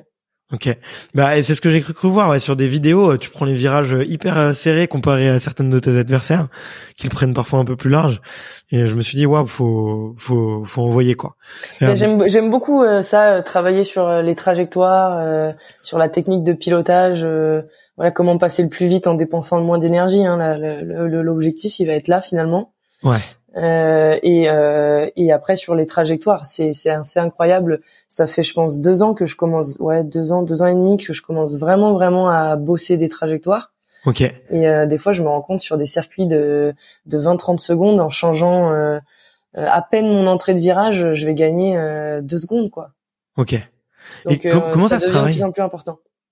je ça je le travaille principalement avec mon père. Euh, pour le coup parce que c'est vrai que tout seul c'est difficile d'avoir le recul euh, de voir si on si on prend euh, au bon endroit ou si on fait pas un un, hmm. un détour par exemple ou de la trajectoire en plus donc souvent c'est des, des choses que je travaille avec mon père qui me fait essayer avec un chrono et il me dit essaye de passer comme ça ou, ou regarde comme ça et on compare finalement au chrono okay, ouais. et après en regardant beaucoup en regardant les, les, les courses de, des autres, euh, en regardant des vidéos, où, où, là justement on a le recul parce qu'on voit le circuit un peu de plus large et on se dit mais on perd du temps à faire ça quoi. Ouais, ok, ouais. Apprendre une, un virage d'une certaine façon, euh, c'est c'est pas forcément. Euh, c'est ça. Et des fois, il y a des, des choix à faire. Euh, on va faire le choix de sacrifier un virage pour pouvoir prendre comme il faut le deuxième, et, dans le tour d'après, on pourra faire le choix inverse parce que bah la situation est pas la même, quoi. Ok, Ouais, ouais, ouais, ok, j'imagine, j'imagine. Et euh, comment euh, comment ça se travaille physiquement? Euh, C'est quoi les J'imagine que le haut du dos doit être vachement sollicité. Euh, je vois aussi euh, ta sangle abdominale parce que des fois on voit te pencher énormément, donc euh, il y a beaucoup de travail d'équilibre de corps. Qu'est-ce que tu vas faire toi en, en, préparation physique? Bah ouais, comme tu dis, il y a énormément de travail de, de gainage. c'est hyper complet. Euh, que ce soit les jambes, les bras, le dos. Donc, euh, on va aller vraiment faire euh, du renfort sur sur tout le corps. effectivement, accentuer la, la, partie gainage parce que voilà, c'est aujourd'hui c'est hyper important en, en, jet, mais de toute façon c'est aussi dans tous les sports, ça reste quand même un peu la base, la partie gainage corps parce que ça permet de développer le reste justement. et après, moi, je m'entraîne souvent l'hiver quand je suis en hors saison. je fais plutôt des cycles de force pour aller essayer de, de, développer un peu plus ma, ma force dans les jambes notamment. Euh, et d'explo. Ah, pour pousser sur le. Voilà pour pouvoir euh, voilà pour pouvoir repousser euh, sur sur la machine euh, et après d'être explosif forcément euh, ça va être ça va être hyper important. Ok. Et après il y a derrière il y a toute la partie cardio qui qui qui qui demande vraiment beaucoup de temps et beaucoup d'investissement pour pouvoir faire une manche 20 minutes à 100% quoi. Ok. Et à la fin d'une manche t'es comment tu te sens? T'es complètement lessivé. Ah ouais, souvent on est on est quand même bien bien bien mort. Ouais. Déjà on est dans l'eau, donc c'est vrai qu'on on peut pas euh, respirer aussi naturellement que qu'on le ferait en dehors de l'eau. Euh, on, on, prend souvent des gerbes d'eau dans la figure, donc euh, on, a aussi ce problème-là avec le casque, avec toutes ces choses-là. le gilet, on est comprimé, on respire quand même moins bien. Tu transpires encore plus. Ouais. Ouais, c'est ça. Alors ça, on s'en rend pas compte parce que pour le coup, on est, on est tout le temps mouillé. C'est même ça, c'est un peu des dangers du jet, c'est que quand on s'entraîne, on, on pense pas à boire parce que finalement, on est tout le temps humidifié. On se déshydrate vachement. Ok. Ouais. Et euh, et je, je, suis curieux de savoir, tu vois, euh, aussi sur la dimension mentale, euh, comment comment est-ce que tu le travailles? Alors, euh, j'ai l'impression qu'il y a un peu une une partie sur la trajectoire, donc j'imagine que peut-être tu as dû faire un peu de de visualisation comme peuvent le faire euh, des skieurs ou ou, euh, ou je sais que certains pilotes aussi passent beaucoup de temps à, visualiser. Euh, mais du coup, ouais, on a été mis en relation par Pierre David que que je connais bien et qui je, je très bien, qui m'a dit qu'il avait travaillé avec toi. Mais je suis curieux de savoir à quel point la dimension psychologique et mentale elle est importante et peut-être comment est-ce que toi t'es arrivé à la préparation mentale? Bah, je pense que elle, elle, est, elle est importante dans tout sport. À un moment donné, quand on veut euh, bah, atteindre euh, la performance, euh, il, il, faut, il faut forcément travailler son mental parce que c'est aussi lui la clé de, on va dire, du, du, succès, de la réussite, de la performance. Il n'y a pas que la préparation du corps. Donc, dans, dans le jet, c'est vrai qu'il y a la machine, il y a la partie mécanique bah, qui va avec la partie budget, etc. Il y a la partie préparation du pilote dans son physique, sa condition générale la partie technique, donc sa, sa capacité, euh, sa technique de pilotage, et euh, effectivement euh, le mental, parce que si on a les trois premiers mais qu'on arrive à la course bah, pas prêt mentalement, ça, ça peut ne pas fonctionner quoi. Hmm. Et, et, moi, c'est un peu comme ça que j'y suis arrivé. c'est que je, je, sentais que j'exprimais pas tout mon potentiel, le potentiel que j'exprimais à l'entraînement, j'arrivais pas forcément à le retranscrire en entier en compétition. Par là, t'entendais que tu faisais des meilleurs temps, peut-être ah, clairement, à l'entraînement que, ouais, c'est clairement. Okay. C'était même plus que des meilleurs temps, c'est que parfois j'étais sur sur certaines compétitions, j'étais même méconnaissable dans ma manière de piloter quoi. OK. Et tu le sentais à l'intérieur de toi ou c'était euh, juste les résultats qui parlaient pour toi? Je le sentais euh, je le sentais parce que j'étais frustrée quand ça arrivait. Ouais. On est forcément frustré quand euh, on sait qu'on est qu'on est bon et je veux pas paraître prétentieuse en disant ça, mais quand on expose un peu tout à l'entraînement, on sait qu'on est bon et qu'on arrive en compétition et que on sait pas pourquoi, parce qu'à l'époque je savais pas pourquoi. Ouais. Euh, on n'arrive pas à avoir ce flow, à se libérer, on, est tout coincé, tout bloqué. Bah on finit la compète, on est on est frustré quoi. Ouais, bien sûr. Donc toi c'est comme ça que qui vient, c'est que tu te dis. Euh, voilà, c'est comme ça que je suis venu à ouais à travailler clairement le, okay. mental. Donc t'arrives, t'as pas spécialement euh, t'as pas spécialement ciblé l'origine un peu du problème ou ou exactement ce qu'il faut ce qu'il faut bosser. Comment comment est-ce que tu t'y es pris pour euh, justement aller euh, euh, bah, trouver ce que tu devais ce que tu devais travailler et, et ce qui fonctionnait pas le, le jour de la compète? Bah au début j'ai essayé de, de, trouver des causes mais au final euh, je me suis rendu compte que c'était pas spécialement ça. J'ai fait un peu d'hypnose un peu de méditation. Euh, et après je suis tombée sur Pierre euh, un peu à, enfin à, tout hasard sur les réseaux. Puis on a discuté et donc Pierre David qui avait vécu un peu la même chose dans, dans, dans son histoire. Donc ça, finalement ça m'a inspiré et, et là est arrivé le Covid en 2020 et du coup, ça a été le moment pour moi de dire bah c'est parfait quoi. On est on est à la maison, euh, on a du temps et euh, et du coup j'ai travaillé avec avec Pierre David pendant ce moment-là. Et en fait, ça a été c'est ce que je cherchais. Ça a été un gros travail sur euh, sur l'être d'abord l'identité. qui qui on est, qui on a envie de devenir et et ça m'a aidé pour pour plein de choses. Ok. Et tu tu peux dévoiler une petite partie de de ouais de ce que tu as trouvé sur toi de de souvent effectivement il bosse sur l'être l'identité du coup il y a un espèce d'alignement aussi euh, et souvent en bossant avec lui euh, les athlètes se rendent compte que qu'il y a un petit désalignement entre entre plusieurs choses. Toi tu tu saurais tu saurais dire euh, d'où ça vient? Bien sûr moi j'avais ce, ce, cette problématique de il faut être humble euh, c'était vraiment ma, ma, ma problématique, c'est que je je je, je, m'étais voilà, je pour moi c'était euh, voilà, il faut il fallait être humble. Ça vient vraiment? D'où ça vient d'où ce truc? Bah ça, ça, vient, je pense que j'ai euh, dans enfin si dans, dans mon entourage proche ou moins proche ou dans dans les pilotes hmm. que j'avais vus plus jeunes qui performaient vraiment dans mon sport, euh, ils étaient vus comme prétentieux et arrogants. Ok. Et, euh, et, en fait, de petite, j'ai eu euh, j'ai eu cette image et les gens autour qui disaient, vous avez vu comme il se la pète, machin, etc. De dire, je veux pas devenir comme ça. Et j'avais assimilé en fait, euh, et c'était caché, la victoire à, à l'arrogance, quoi. En fait, je me disais, finalement, pour être champion, à un moment donné, il faut il faut être arrogant, quoi. Ouais. Il faut être un peu prétentieux. Donc c'est bien, c'est marrant. Il y avait mon corps, euh, enfin mon, envie euh, qui avait envie de gagner et à l'intérieur il y avait euh, mon corps qui y allait à reculons en mode si tu gagnes les gens vont dire que tu te la pètes quoi. Ok, ouais. donc tu t'empêchais de gagner quoi tout simplement. Donc c'est ouais c'était c'était un peu ça donc c'est c'est vraiment là-dessus que j'ai j'ai travaillé et et en fait simplement voilà on peut on se rend compte qu'on est tout finalement et qu'à un moment donné on peut être prétentieux et le lendemain on peut être humble et que il suffit de sortir l'étiquette qu'on a envie de sortir au moment où souhaiter et au moment pour qu'elle nous aide dans, dans l'action qu'on est en train de faire quoi. Ouais, ouais, ouais, exactement. Et aujourd'hui tu t'autorises à être beaucoup plus euh, euh, je vais pas dire arrogante, mais en tout cas expressive de de qui tu es vraiment? Voilà, c'est ça. Aujourd'hui, je, je m'autorise et euh, tu vois, je, par exemple, là, je vais m'autoriser à te dire que l'année prochaine, euh, je veux être championne du monde et, euh, et je vais l'être. Voilà, c'est mon objectif. Je le suis, je le suis, je le suis pas, tant pis. Ouais. c'est quelque chose que j'aurais pas été capable de dire il y a deux trois ans parce que je me serais dit mais je me prends pour qui pour dire que je vais gagner quoi. Ouais.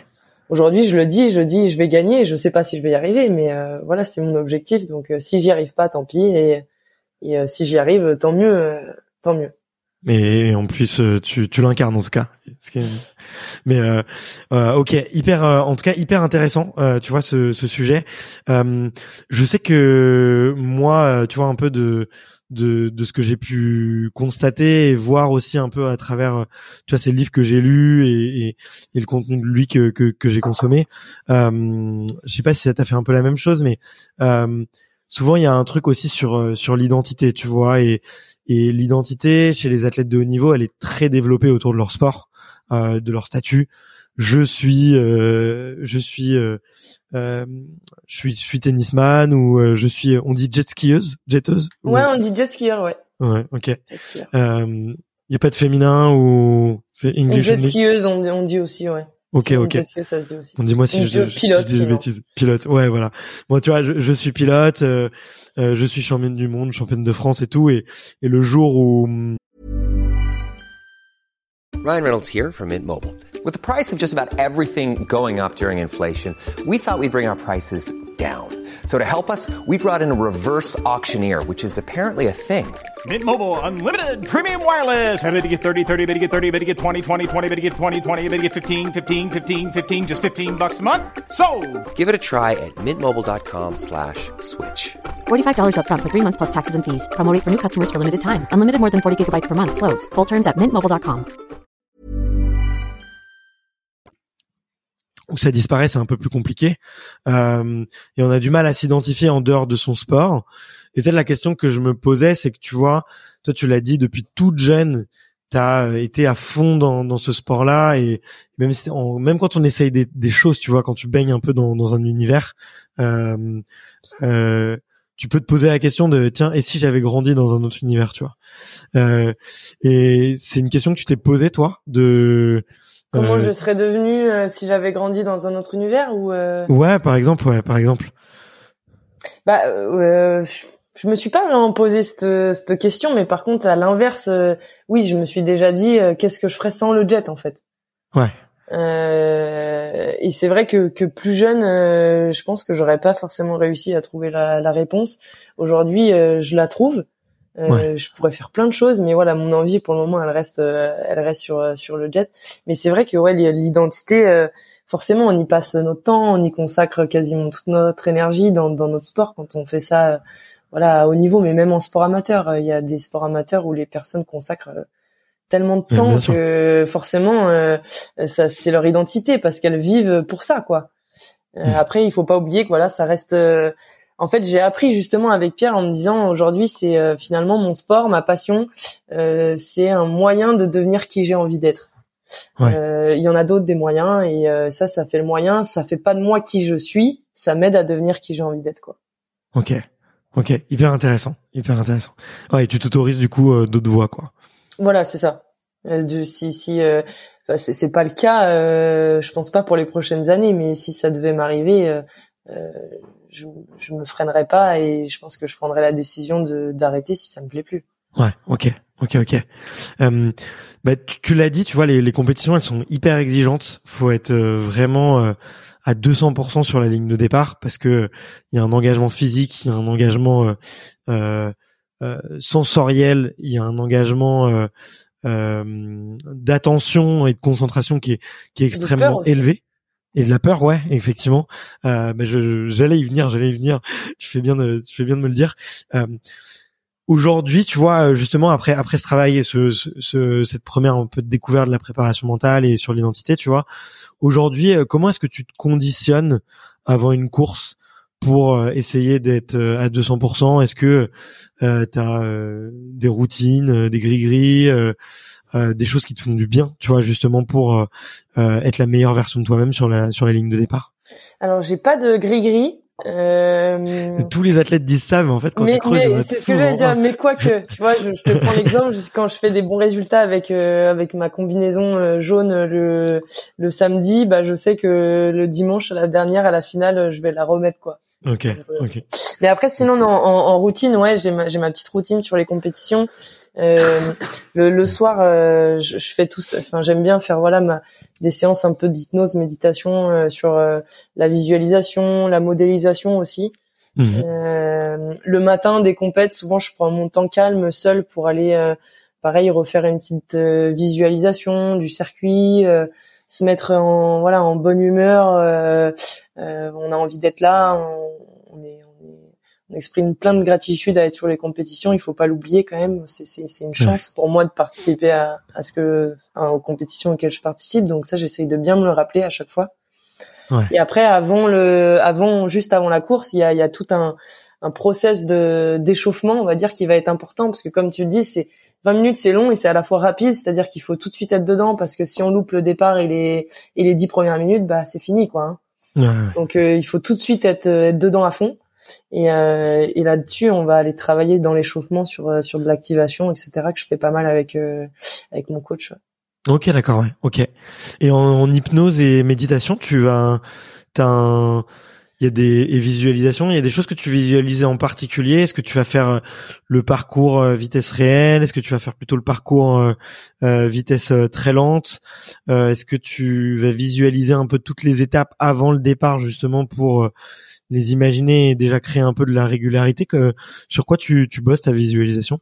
Alors je, je, fais pas forcément euh, c'est c'est assez, rare. Ça arrive pas à chaque course que je fasse la visualisation euh, euh, vraiment de tout le circuit ouais. souvent c'est des parties où je me suis senti plus ou moins bien pendant les essais je fais de la visualisation émotionnelle aussi c'est plus c'est c'est pas forcément lié à la course à ce moment-là mais c'est plus pour me mettre dans l'état émotionnel de de bah de, la compétition quoi.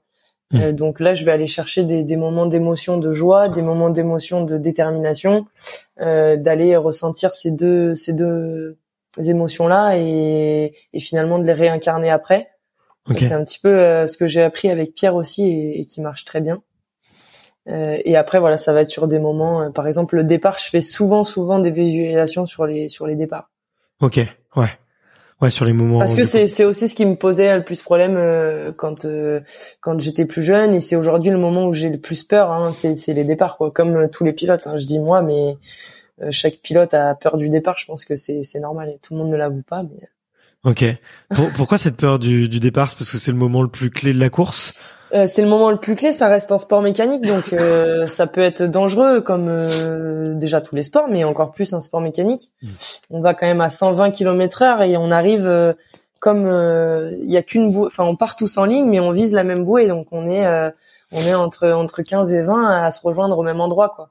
Ouais. Donc c'est le moment le plus dangereux de la course. Il euh, n'y a pas de frein sur un jet, donc faut savoir que si quelqu'un tombe devant soi, euh, euh, bah on n'a pas de quoi freiner. Hein, donc okay. c'est uniquement, on va dire, le l'eau qui, qui sert de frein quand on relâche le gaz. Ouais. Donc ça, ça arrive très peu, les accidents, très peu les accidents graves en jet, heureusement mais ça arrive et euh, et du coup c'est pas humain hein, de de de d'aller à 120 km/h sur l'eau euh, et de et de se frotter euh, côte à côte avec avec les autres pilotes à cette vitesse c'est pas c'est pas naturel donc forcément ça, fait, ça fait une petite peur quoi.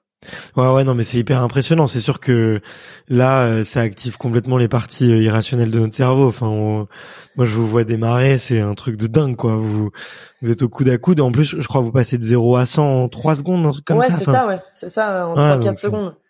Ouais, donc c'est, enfin, je sais pas, aujourd'hui, euh, je crois la, la voiture la plus rapide au monde, je crois que c'est 0 à 0 à 100 en 2,5 secondes. Donc tu vois, c'est vous êtes quasiment au même niveau. C'est hyper rapide. Bah il y a, y a, pas de vitesse, c'est du on-off. Hein, donc euh, c'est une gâchette. Euh, c'est c'est c'est voilà, ça, ça va très très vite. Ouais, comme euh, comme les les scooters 400 ou 500 ou 700 cm cubes qu'on peut voir qui qui font un bruit pas possible d'ailleurs et qui bombardent. Mais ok, je, je vois je vois très clairement. Je vois très clairement ouais donc c'est forcément il y a, y a une appréhension euh, du danger quoi de voilà c'est ça. Il y a, y a, forcément une appréhension du danger et euh, et j'ai appris avec le temps à pas aller contre euh, en fait c'est c'est juste normal d'avoir mmh. peur euh, parce que c'est c'est normal. La situation elle est aussi dangereuse donc euh, il faut en avoir conscience et il faut il faut s'en servir. Ça doit pas nous immobiliser ça doit pas nous pomper toute l'énergie et ça doit pas nous empêcher d'agir mais voilà il faut pas la rejeter non plus. Pour moi c'est c'est normal quoi encore euh, là quand j'étais en Thaïlande, je j'ai j'ai fait la Thaïlande parce qu'il y a un team thaïlandais qui m'a invité à courir euh, pour eux là-bas. Hmm.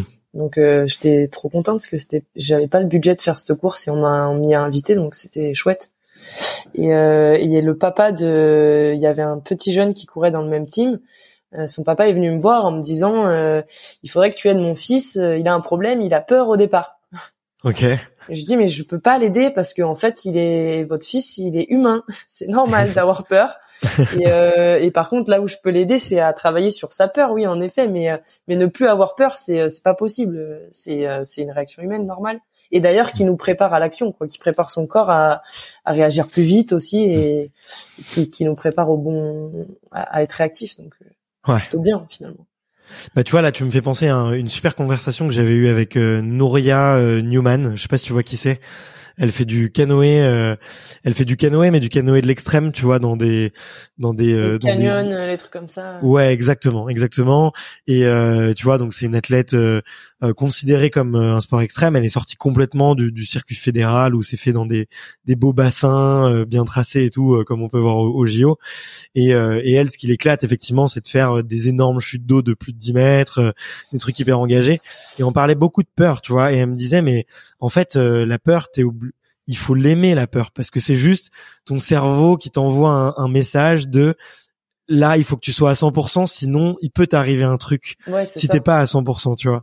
Euh, et, on avait eu une super conversation là-dessus tu vois sur justement euh, comment euh, comment aimer sa peur comment l'embrasser et comment juste en fait l'écouter euh, et entendre qu'elle est là et, et, et, la transformer en une force quoi en se dire ok bah si la peur est là c'est qu'il faut que mon cerveau euh, s'active à 200% elle est, elle est là pour me préparer et, et aujourd'hui il y a trop de monde euh, il y a trop de monde qui essaye de presque qui panique quand ils ont peur quoi mince j'ai peur mais euh, mais c'est normal juste c'est normal d'avoir peur quoi ouais. Euh, ça peut être dans, dans plein de choses. Euh, avant de prendre, euh, avant de prendre la parole, avant de, je sais pas moi, de, de sauter d'une falaise, on, on, peut avoir peur. Ben c'est c'est normal quoi. ouais, bien sûr, bien sûr, bien sûr. Puis on a, on a tous nos, nos peurs. C'est c'est c'est une partie irrationnelle de notre cerveau, donc il faut, non, faut en avoir conscience. C'est l'instinct. Hein. À la base, mm. la peur, elle est là pour pour nous faire fuir d'un danger et pour nous sauver la vie. Donc euh, justement, comme tu le disais, la peur, elle est là pour nous aider à nous préparer à, à faire l'action, quoi. Ouais, survivre. Ok, ouais, ouais, complètement. Et, euh, et si ça peut te rassurer, sache que euh, même euh, en triathlon, ils ont aussi très peur du, du départ. Euh, je discutais il y a pas si longtemps avec. Dessus. Avec ouais, exactement, avec Léo Bergère, tu vois, qui a été champion du monde d'ailleurs, donc de triathlon il y a pas très longtemps. Et, et lui, pendant un moment, ouais, il, il flippait des départs parce qu'une fois, il s'est fait couler sous euh, sous la marée humaine quoi et en fait euh, bah ouais quand t'as une centaine de nageurs qui passent que si, si t'es dans les premiers et que tu plonges que tu voilà. Tu, bah, tu peux pas remonter ouais tu, tu restes deux minutes sous l'eau quoi. Et donc euh, c'est c'est hyper flippant quoi. Donc euh, comme quoi euh, je crois que dans tous les sports il y a, y a, une appréhension du départ qui est, qui est hyper particulière. Ouais et puis de toute façon c'est là où en plus c'est là où la course se lance. Donc forcément c'est une fois que c'est lancé c'est lancé. Mais après pour la lancer c'est forcément le plus stressant quoi Ouais, ouais, c'est clair, c'est clair, c'est clair. Mais euh, bon, j'en je, vois plein des astuces. Et là hier, j'étais avec Yohan Koval qui m'a raconté que lui, il ferme les yeux, il s'imagine dans un lieu de paix, tu vois, et pour essayer d'oublier un peu le stress aussi. Enfin bref, chacun, euh, chacun a son, son petit truc. Euh, mais c'est, euh, mais en tout cas, c'est passionnant, c'est passionnant. Moi, avant le départ, tout, tout, le temps sur la grille, je me, je me, je me dis, et ça, c'est un peu, je pense, les athlètes de, de l'académie de Pierre qui, qui, qui ont tous un peu ce réflexe euh, qui qui j'ai envie d'être euh, sur cette course? Euh, Ça va changer en fonction de la course et en fonction de la période dans laquelle je suis. Euh, des fois, je vais voilà, je vais avoir envie juste d'être libre et de naviguer avec euh, en toute liberté, en toute fluidité. Des fois, je vais avoir envie de d'être une guerrière parce que je me sentais un peu moins agressive sur la manche d'avant. Et je vais viser que ça. Voilà, je vais dire aujourd'hui, je fais la course dans le but de devenir un peu plus une guerrière, de devenir un peu plus libre. et j'essaie mmh. de me concentrer là-dessus. Ok. Et qu'est-ce qu'il dit sur toi le 96 Le 96, c'est mon année de naissance, 1996. Donc euh, pas forcément très original. Quand j'étais petite, j'ai euh, j'ai choisi ce numéro euh, quand j'ai attaqué la course et, et finalement je l'ai gardé. Et ouais, il représente mon année de mon année de naissance. Ok, ok, ok, d'accord. Euh, et du coup, vous choisissez quand vous commencez le circuit, tu choisis un numéro et puis après tu l'as à vie, tu peux plus le changer. Exactement. Bah si, si, tu peux changer si tu veux. Euh, mais c'est vrai que moi je l'ai, je l'ai jamais, euh, je l'ai jamais changé. Donc tu choisis un numéro, il faut qu'il soit libre évidemment. Bien sûr. Euh, et, euh, et, après tu peux changer si tu as envie. Et c'est vrai que dans de, dans l'habitude qu'on a, les pilotes ont, ont leur numéro, ils les gardent, ils les gardent toujours quoi. Ouais, bien sûr. Après, c'est Parce qu'après, voilà, ça, ça, ouais, c'est ça, c'est, c'est l'identité finalement. Euh, 96, euh, bah ouais, on sait, on sait qui c'est sur sur les circuits quoi maintenant. C'est vrai que ouais. je, ne verrais pas changer. bah c'est clair. Il euh, y a euh, des euh, comment dire des ah oui, ce que je voulais te demander, c'est à quel point les conditions climatiques elles peuvent influencer dans une dans dans la course. Euh, c'est un sport où il y a un élément supplémentaire, tu vois. Euh, vous êtes sur l'eau. Euh, il peut y avoir énormément de vent aussi, que vous soyez sur des lacs ou que vous soyez en mer. Euh, la pluie peut venir. Euh, J'imagine qu'un soleil rasant au coucher de soleil, lever de soleil, ça doit pas euh, être facile, non facile non plus à, à gérer. Toi, c'est quoi les conditions idéales pour toi? Euh, et à l'inverse, quelles sont les conditions qui peuvent te perturber, perturber une course euh, Et si t'as peut-être des, des courses à nous raconter, je je suis, je suis tout oui pour imaginer. Euh, Parce que sur les images, on, vous voit, euh, sur les images, on, on vous voit, c'est toujours magnifique. Euh, c'est toujours dans des décors paradisiaques. Donc je me dis, bon, ça n'a pas toujours être comme ça quand même. Non, voilà, déjà c'est pas toujours comme ça. Souvent on nous dit ah tu fais du jet c'est trop bien, c'est au bord de l'eau. Euh, là on est encore là il fait bon, mais voilà on est en janvier. Euh, L'hiver on s'entraîne, euh, il fait 2 degrés dehors et on est gelé. Des fois il pleut, on y va, on est gelé quand même. Donc ouais c'est pas toujours. Euh, tu continues de t'entraîner sous la pluie? On continue de s'entraîner sous la pluie, évidemment s'il n'y a pas d'orage, parce que quand il y a d'orage, pour le coup, qu'on soit en course euh, ou à l'entraînement, la course est annulée. À l'entraînement, eh, bah, il faut pas y aller, hein, évidemment. Ouais. Euh, si s'il y a un orage, c'est pas. Mais ouais, sous la pluie, on peut euh, on peut toujours naviguer. Donc ça, ça, que ce soit en course ou à l'entraînement, ça annule ni une course ni un entraînement. Ouais. soleil rasant, ça, ça peut être très très dérangeant et il y a déjà eu des courses qui se sont annulées parce que ça rendait le départ justement dangereux si on n'a pas une bonne visibilité. Si le soleil il est rasant au niveau de la première bouée par exemple, euh, bah là, là c'est plus la direction de course qui, qui prend le, enfin voilà l'idée d'annuler la course. Et après les conditions sont hyper changeantes. Moi c'est ça que j'adore. C'est euh, euh, donc nous on, on, habite vers Lyon donc on s'entraîne plus plus généralement en fleuve et en lac donc dans des dans des circuits d'eau on va dire lisses même si le Rhône aujourd'hui quand il y a du vent il y a du gros gros clapot dedans. Ouais. Euh, mais les, les, conditions que moi je préfère, c'est en mer et euh, souvent quand ça bouge vraiment beaucoup. Ok. Euh, qu'il y a des grosses vagues, ça c'est vraiment les conditions que j'adore. Euh, alors qu'à la base, je n'étais pas prédestiné pour euh, ces conditions-là. Mais voilà, j'adore le prendre comme un jeu justement. Et bon, bah là, la, saison dernière, je, la première course en Corse, je me suis fracturé la cheville dans les vagues justement.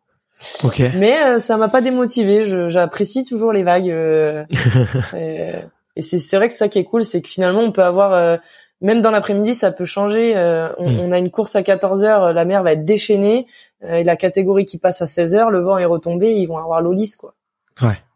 Ouais, ça qui est, c'est dingue, ça, ça peut changer, ça change complètement d'un jour sur l'autre. Voilà, c'est ça. Là, en Thaïlande, on a eu quatre manches là-bas pour le coup, et il y a eu deux manches avec des vagues et deux totalement lisses, quoi. Ouais. Donc, c'est, ça, ça, il en faut et ça en fait pour tout le monde. Et c'est des, des pilotages qui sont totalement différents en plus de, des conditions à l'autre. Ok. Qu'est-ce que ça Est-ce qu'il y a des, des choses qui changent? Est-ce que tu vas changer ton matériel? Est-ce que tu vas changer, euh, euh, je sais pas, ta façon de démarrer, ta façon de tourner euh, Comment Qu'est-ce que ça change euh, en toi, dans ta stratégie et, et dans ton, dans ta technique, tu vois?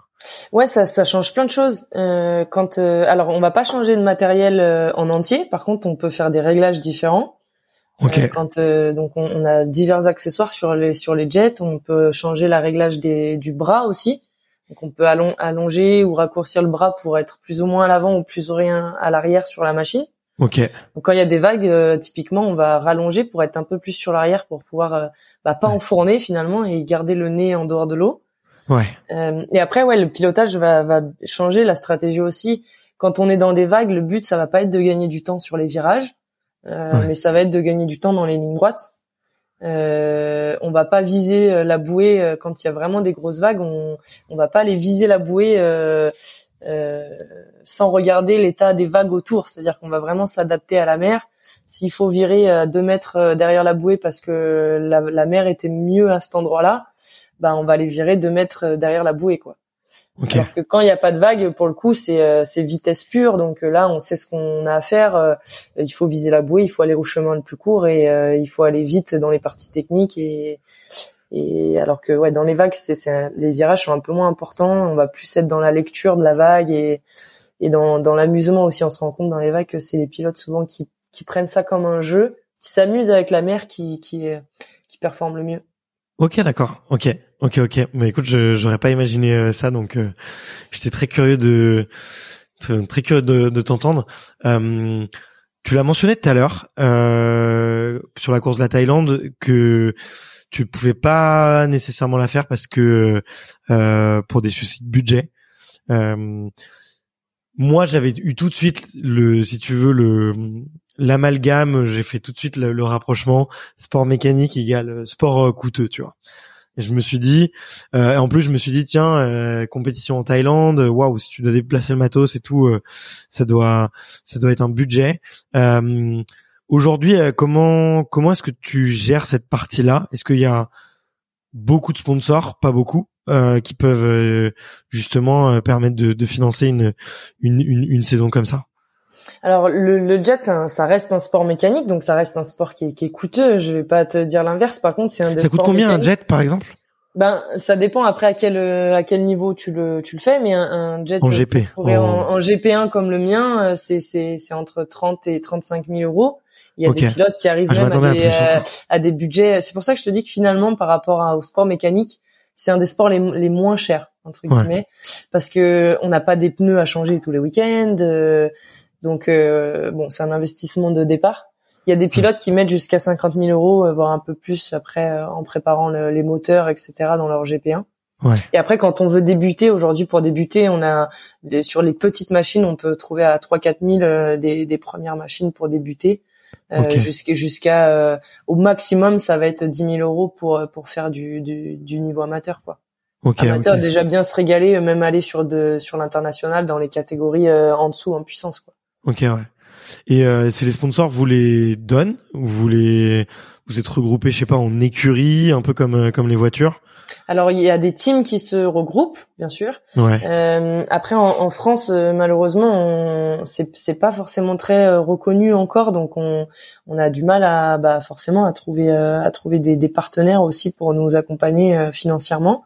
Donc il a fallu trouver des moyens pour se financer un peu en autonomie, d'où le, Mhm. le travail. Aujourd'hui, toutes mes économies passent dans dans mon sport. Hein, Mhm. euh, donc il y a évidemment de- des sponsors financiers qui, qui sont là pour m'accompagner. Une saison comme je le fais aujourd'hui euh, me coûte entre entre entre 30 et 40 000 euros sans ma machine Ok. parce que je la réutilise aussi euh, chaque année. Quand tu dis saison, c'est voyage, entraînement. voilà, c'est voyage, c'est l'essence pour les entraînements, euh, Ouais. ça va être l'équipe, le mécano, les entraîneurs, ça, ça va être vraiment tout ça englobé. Euh, les réparations s'il y a besoin sur la machine, les inscriptions. Euh, Ouais. Il y, a- il y a des pilotes à mon niveau, euh, mes concurrentes, qui, qui dépensent 80, 100 000 euros sur leur saison parce que le budget le- leur permet, quoi. Ouais, bien sûr. Mais euh, mais finalement on n'est on pas non plus à la rue. Euh, La preuve c'est que j'arrive quand même à à, à perfer avec avec le budget que j'ai là, ça me donne une force aussi euh, supplémentaire. Ouais. Et euh, et après l'achat de la machine là il est indépendant donc euh, cette année j'ai fait le choix de d'investir dans une deuxième machine. Euh, c'est pour ça que à la base je voulais je devais pas faire la Thaïlande l'année dernière et et j'avais calmé les compétitions euh, pour économiser des sous et investir dans une deuxième machine. Parce que quand ma machine part euh, en Chine ou euh, ou en Indonésie sur le, le mondial, elle part en bateau. Pour le coup, c'est ça, c'est payé par le, le championnat du monde quand on est sélectionné. Euh, Ok, elle c'est eux part qui pendant- financent, euh, Ouais, c'est eux qui financent euh, tous les toute la partie logistique des machines. Ok. Ce qui est Mais déjà cool. contre, Ce qui est qui est cool. déjà ouais vraiment cool. Et on est 15 filles, 15 garçons à être sélectionnés pour le mondial. Ouais. Euh, et mais par contre la machine elle est pas là pendant un mois et demi ou deux quoi. Ouais. Et euh, moi jusqu'ici bah euh, du coup dans ces périodes-là je m'entraînais pas. Euh, donc Ok. forcément euh, c'était pas euh, c'était pas l'idéal. Ouais. Et, euh, et voilà, il a fallu, euh, ça m'a pris euh, quasiment trois ans de pouvoir euh, avoir le budget. Et aujourd'hui, je l'ai, je l'ai pas totalement euh, bouclé ce budget pour ma deuxième machine, mais il est en grande partie euh, fini euh, Mm. pour avoir une deuxième machine, quoi. Waouh. Ok. Ah ouais, je me serais pas douté que du coup un mois et demi avant une course, tu t'entraînes pas euh, parce qu'il faut l'envoyer et, et que Bah, deuxième. quoi. on n'est pas beaucoup hein, dans le circuit euh, euh, Mm. mondial à être dans ce niveau-là parce que ben la, la, la plupart ils ont trois, quatre, quatre machines, mais euh, c'est vrai que nous déjà on est, on est, on est, enfin on était quatre enfants, donc pour mes parents ça a toujours été, euh, ils- pouvaient pas payer quatre saisons à quatre enfants, c'est pas possible. Ouais. Euh, donc on a, on s'est tous toujours débrouillés pour trouver euh, bah, des partenaires à droite, à gauche, euh, mettre des sous à nous aussi et et voilà, donc euh, après le mois d'avant, je faisais pas zéro jet parce que j'avais toujours l'opportunité de faire du jet de quelqu'un, euh, Mm. euh, de mon frère, d'un ami. euh, mais voilà, c'est pas pareil. Je sais que pour, euh, en tout cas pour progresser, il, va, il, y a- il fallait que j'investisse dans cette deuxième machine. Ouais, ouais, ok, ouais, bah, bien sûr, ouais. C'est, c'est, tu me surprends, tu vois, je, je m'attendais pas du tout à ce que tu, tu me dises que, que t'es qu'une seule machine, quoi. Et tu, t'y connais en, en mécanique, du coup, vachement bien ou pas? Euh, vachement bien, non. non, non, non, je m'y, je m'y connais. euh, je, je sais la base, faire deux trois trucs, euh, recharger une batterie, changer une bougie, euh, euh, parce que quand des fois je vais m'entraîner seule, donc enfin je rejoins des, des amis, Mm. mais voilà, je sais me débrouiller. Euh, mais après pure mécanique, non, non, c'est vraiment pas mon domaine et euh, et j'ai, j'ai du mal en plus à à, me- à apprendre parce que c'est pas mon c'est pas mon truc quoi. Ouais, Donc là, je suis non, je suis totalement accompagnée. Ouais, ça te passionne pas, ouais. Ok. Et euh, tu me disais un petit peu euh, en antenne que c'était encore plus dur pour les, les sports euh, non olympiques là euh, en ce moment parce que les budgets euh, les, les budgets se resserrent. Euh, comment comment est-ce que tu vois un peu le, les 18 mois là qui vont arriver du coup pour pour toi et pour pour pouvoir financer une, une telle saison? Bah c'est vrai que ouais, ça se resserre un peu parce que ce qui est normal, c'est un, c'est un événement qui va être grandiose, qui va se produire en France, donc euh, donc bah c'est vrai que l'économie va tourner autour de, de- des sports et des sportifs qui vont participer au JO et c'est c'est top.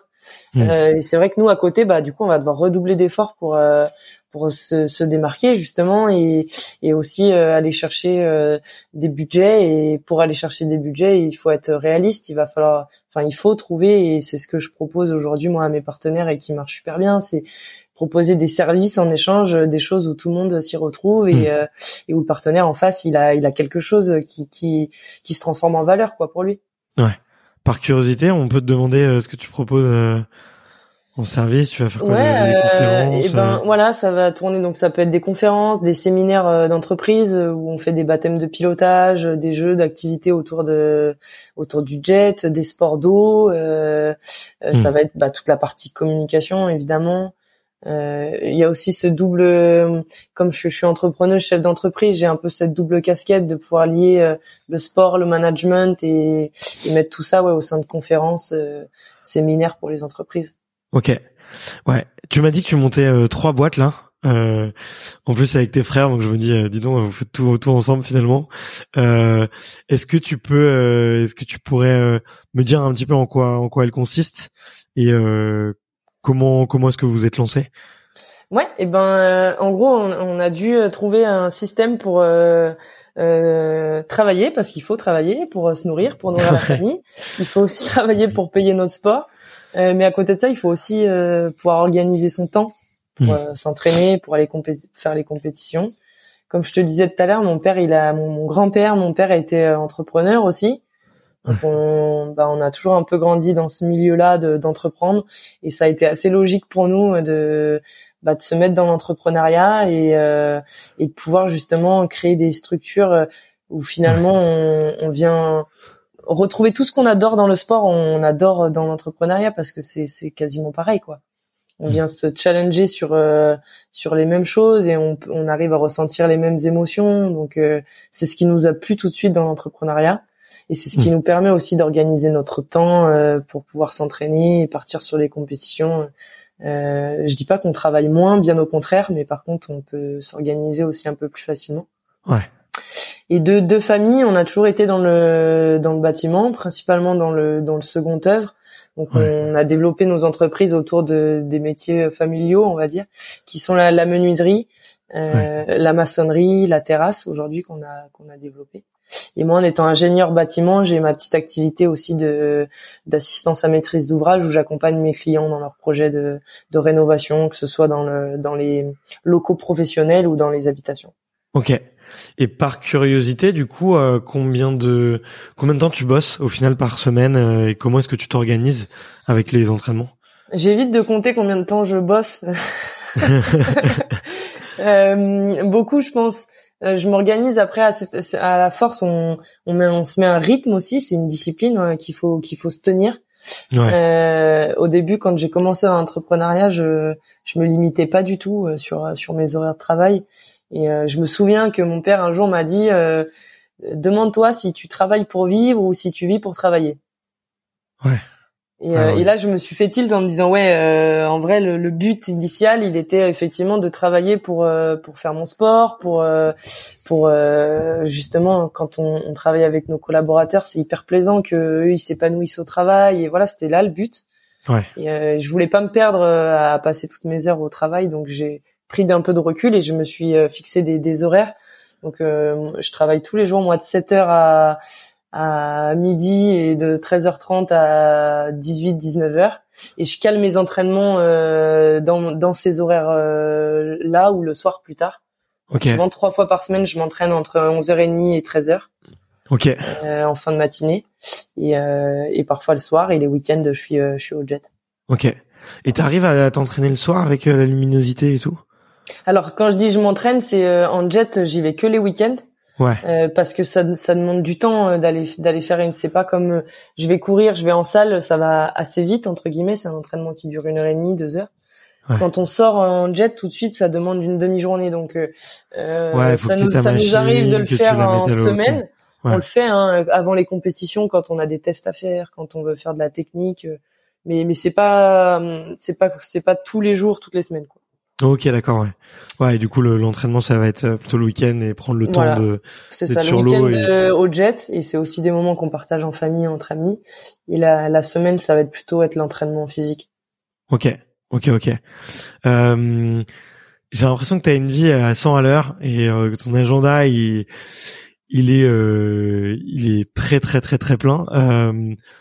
comment est-ce que tu relâches un peu la pression? Comment est-ce que tu te détends? T'arrives un peu à. C'est marrant, on me disait ça il y a pas longtemps. On, on me demandait si euh, si j'arrivais à profiter avec tout ça. Et euh, en fait, c'est ma manière à moi de profiter. Du coup, euh, je, je me rends pas, je me rends pas spécialement compte. Mais euh, oui, l'emploi du temps, c'est sûr, il est, il est, très chargé, mais c'est mon c'est mon choix. Aujourd'hui, je le fais pas. Euh, par, par obligation, hein, euh, c'est mon choix et parce que ma situation d'aujourd'hui me permet de faire ça. Hmm. Euh, le jour où j'ai une famille, euh, forcément mon temps il va il va se diviser, mes priorités vont changer. C'est c'est dans la logique euh, de ce qu'on vit à chaque moment. Donc je je voilà aujourd'hui je profite en faisant ça. Euh, là, par exemple, quand la saison s'est terminée euh, au mois de, donc à la base, moi, elle s'est terminée au mois de, de septembre. Je devais pas faire euh, la course au mois de décembre. Bah, j'en ai profité pour pour sortir avec mes amis, aller faire la fête, que alors que je je le fais jamais d'habitude et c'était c'était aussi sympa.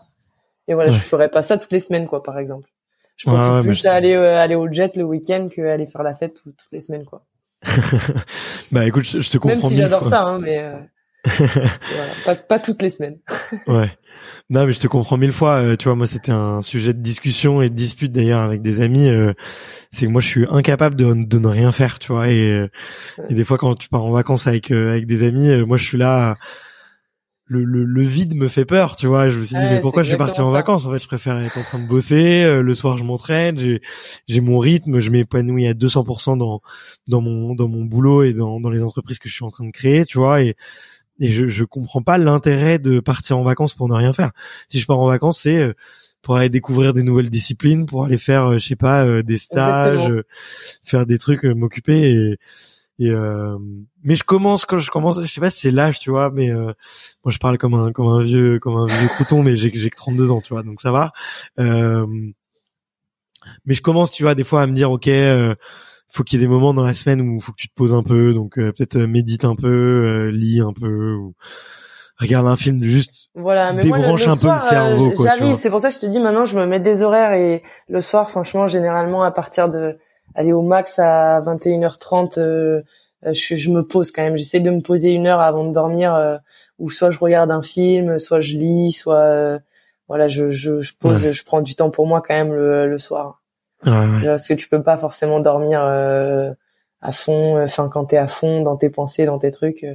Après, même si, comme je crois que tu me le disais tout à l'heure, euh, euh, tu, tu, je cogite aussi pas mal la nuit, ça m'arrive. Euh, Ouais. Des fois, je me relève même carrément, j'écris ce que je pense pour me dire, allez, je le sors de ma tête, comme ça c'est fait, j'essaye de me rendormir. Euh, mais après, tout pareil, ouais, je, je suis pas capable de. On est parti en vacances euh, cet été avec, euh, bah, il y avait mes frères justement et des amis à nous. Euh, nos journées étaient encore plus chargées que quand on travaillait. Hein. Ouais. On avait euh, sport le matin de 9 à 11, euh, activité l'après-midi. Enfin ouais, on on n'est pas trop capable de, de s'arrêter quoi. Non, mais je te comprends mille fois. Et je comprends aussi le, le carnet dans les toilettes pour euh, pour euh, quand te vider la tête quand tu, Ouais, quand tu te lèves même la pas, nuit. pas dans les dans les toilettes, mais genre euh, partout quoi. Euh, Tu sais, je sur ma table de nuit, j'ai souvent un petit carnet. Si j'ai des trucs qui me passent par là, euh, qui m'empêchent de dormir, je les écris.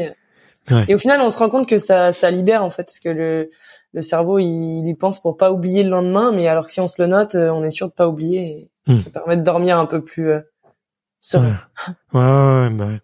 Mais tu vois, moi, j'adore être comme ça. Le, le seul endroit où je vois où ça a posé des problèmes dans ma vie, euh, c'était dans mon mes précédentes histoires amoureuses. Tu vois, euh, euh, c'est dur pour l'autre, quoi, de suivre. euh, C'est hyper chaud, quoi, d'être sur le même rythme. Mais bon, c'est euh, c'est comme ça. Après, on est on est tous des personnalités différentes et, et C'est ça, et je pense qu'il faut, ouais, il faut vraiment s'adapter avec le, avec la situation. Euh, Enfin, moi, je, je Ouais. peux pas donner de conseils. Aujourd'hui, je, suis- je suis célibataire, donc je veux pas donner des conseils pour, euh, bah, pour, euh, pour je euh, les mieux placer que situations toi, de couple dans euh. ces conditions, mais, euh, mais je pense que, enfin, voilà, ça, ça dépend de la, de la situation qu'on vit.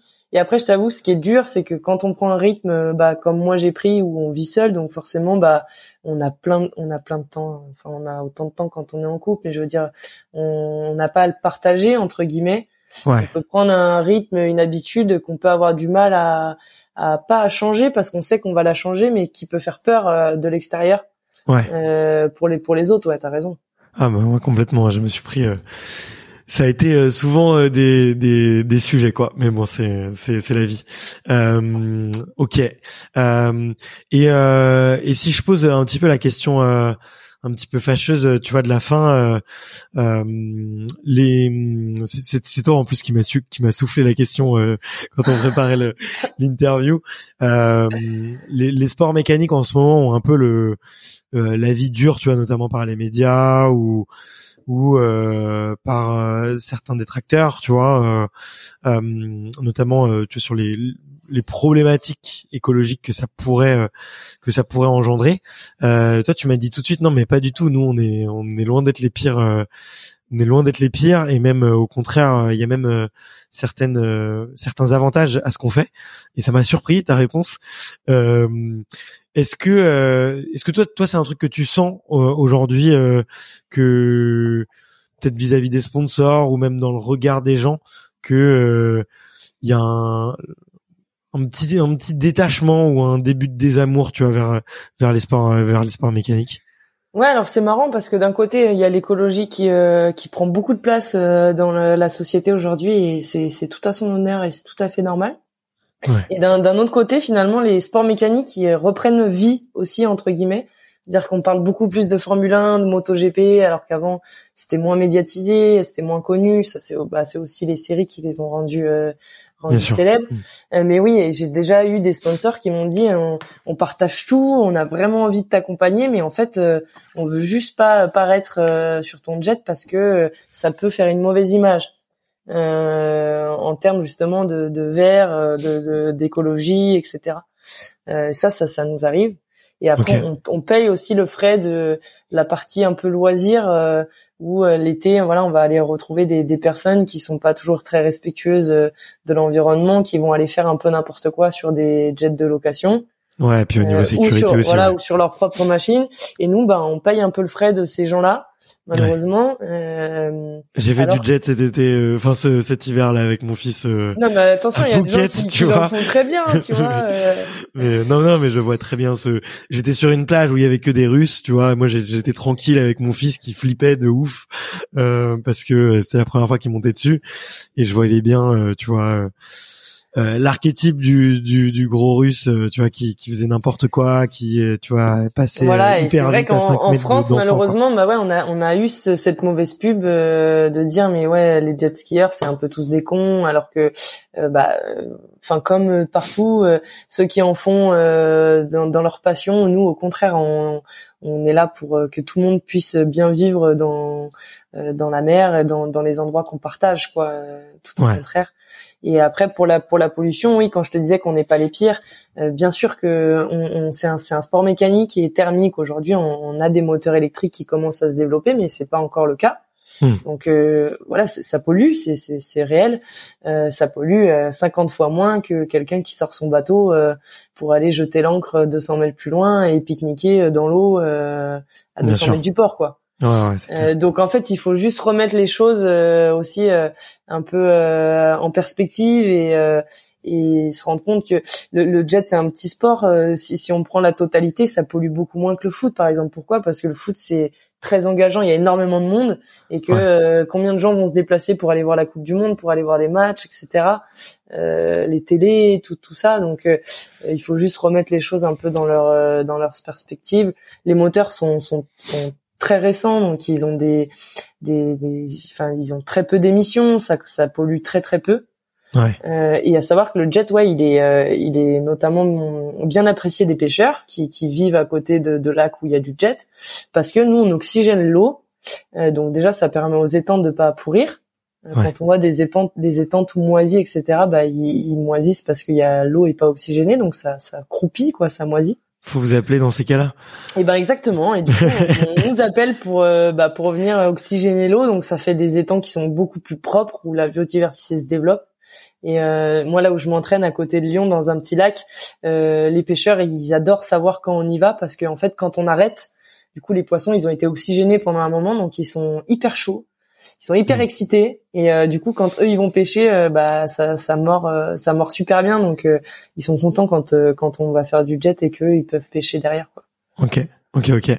Mais écoute, toi, je savais pas du tout qu'il y avait cette dynamique de d'oxygénation de l'eau et donc euh, tu me surprends, tu m'apprends des choses et et je suis entièrement d'accord euh, avec toi sur la partie. Euh, faut remettre les choses dans leur contexte, tu vois, et et et c'est souvent d'ailleurs, tu vois les les les personnes qui s'intéressent le moins vraiment à l'écologie qui vont avoir tendance, tu vois, à, la- à, euh, Ouais, aller vite, directement euh, c'est un vers les mécanique, solutions. ça pollue, quoi, tu vois. ouais, euh, exactement. Vite vers les, vite vers les mauvais assemblages, alors qu'en fait, euh, effectivement, quand tu, au contraire, quand t'es dedans, tu vas avoir beaucoup plus tendance à compter et avoir une vraie vision de de ce que ça fait.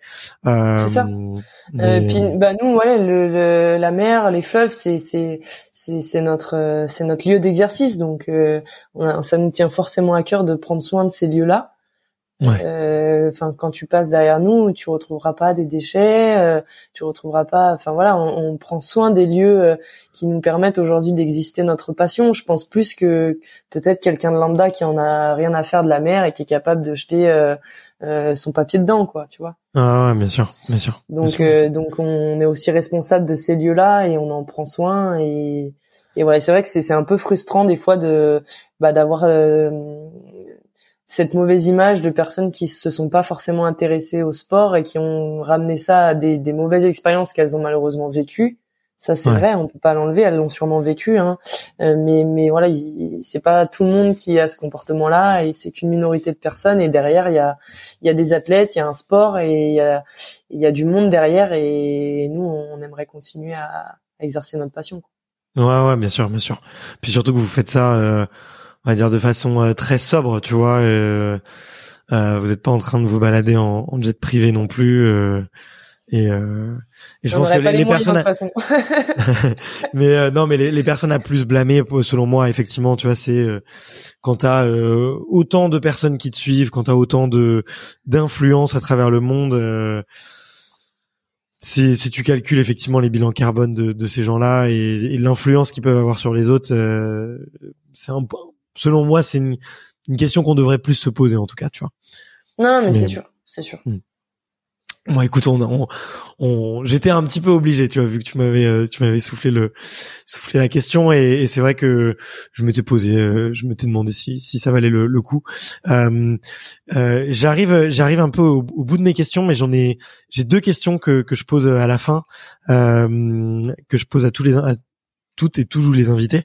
la première, c'est de savoir est-ce que il y a un livre ou un film qu'on crée chez toi un, un déclic euh, qui t'ont euh, vraiment inspiré et que que t'as beaucoup recommandé euh, autour de toi? Euh, ouais, il y a un film que j'ai vraiment adoré, je crois qu'il s'appelle La Rage ou La Rage de, de vaincre. C'est un film de boxe. Ok. Euh, mais il est, très connu. Je crois que ça, doit, oui, ça doit s'appeler La Rage.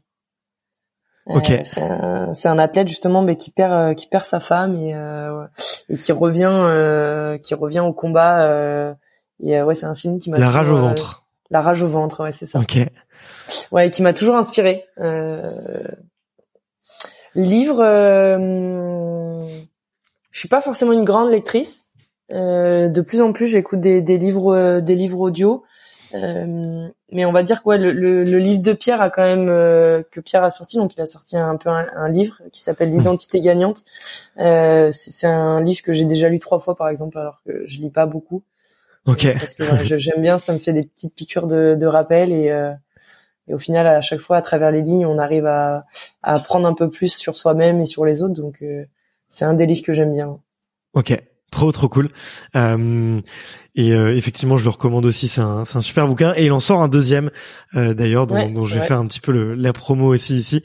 Euh, et la toute dernière question que je pose, euh, Estelle, c'est euh, de savoir est-ce que tu peux me recommander deux personnes à aller interviewer, soit des athlètes que que tu connais et dont tu sais que l'histoire est extraordinaire, ou au contraire que tu connais un petit peu moins et, et dont tu aimerais bien connaître un peu plus leurs secrets, leur façon de fonctionner dans pour performer.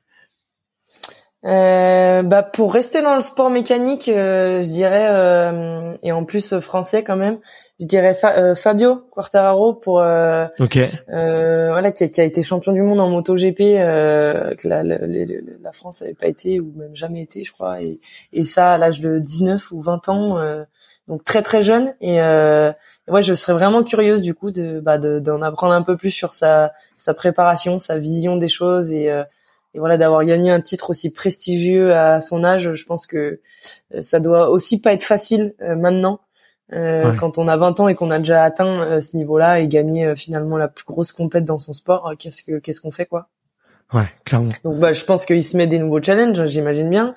Mais ouais. ça doit pas être facile non plus vous avez l'occasion de vous croiser entre sport mécanique, je sais pas, euh, via des, des sponsors communs, via des, des constructeurs communs ou Pas euh, avec la moto G. Alors oui, on a, oui, euh, enfin là notamment, moi j'ai commencé à Lyon euh, à travailler avec Neurovision, qui justement vient travailler tous les aspects sur la l'analyse de l'ouverture de la vision, la façon de réagir aux événements, d'être très rapide.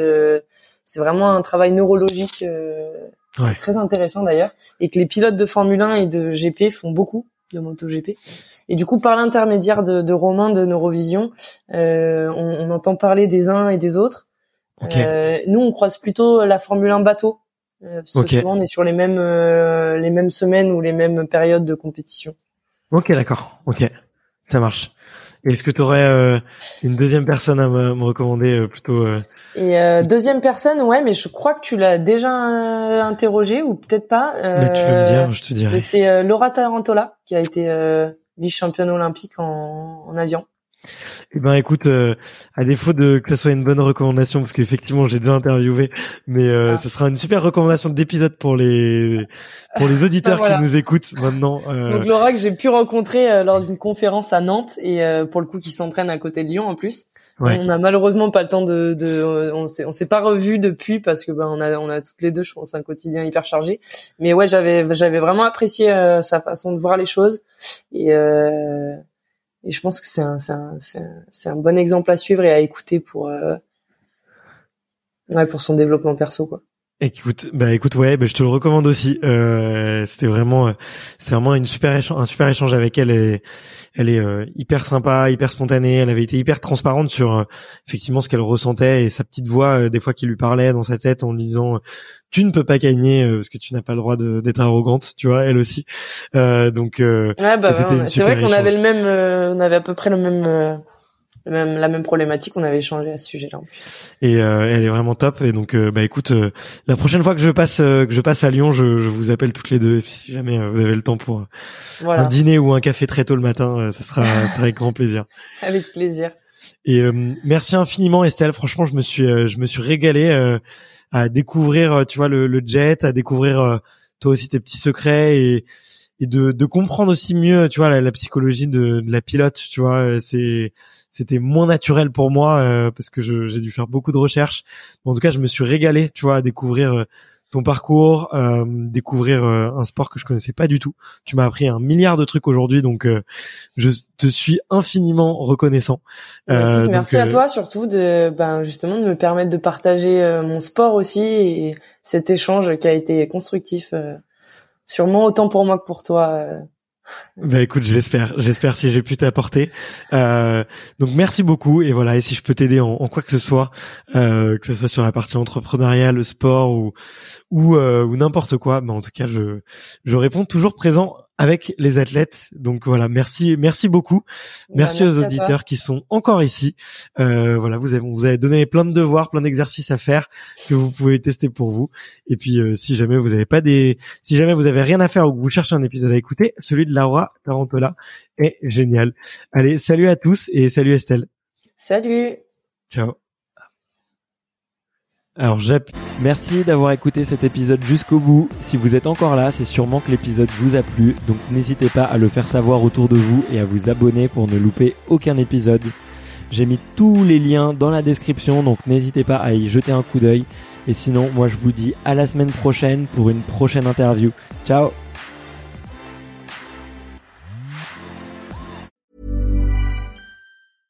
When it comes to your finances, you think you've done it all. You've saved, you've researched, and you've invested all that you can. Now it's time to take those investments to the next level by using the brand behind every great investor, Yahoo Finance. As America's number one finance destination, Yahoo Finance has everything you need whether you're a seasoned trader or just dipping your toes into the market. Join the millions of investors who trust Yahoo Finance to guide them on their financial journey. For comprehensive financial news and analysis, visit yahoofinance.com, the number one financial destination, yahoofinance.com.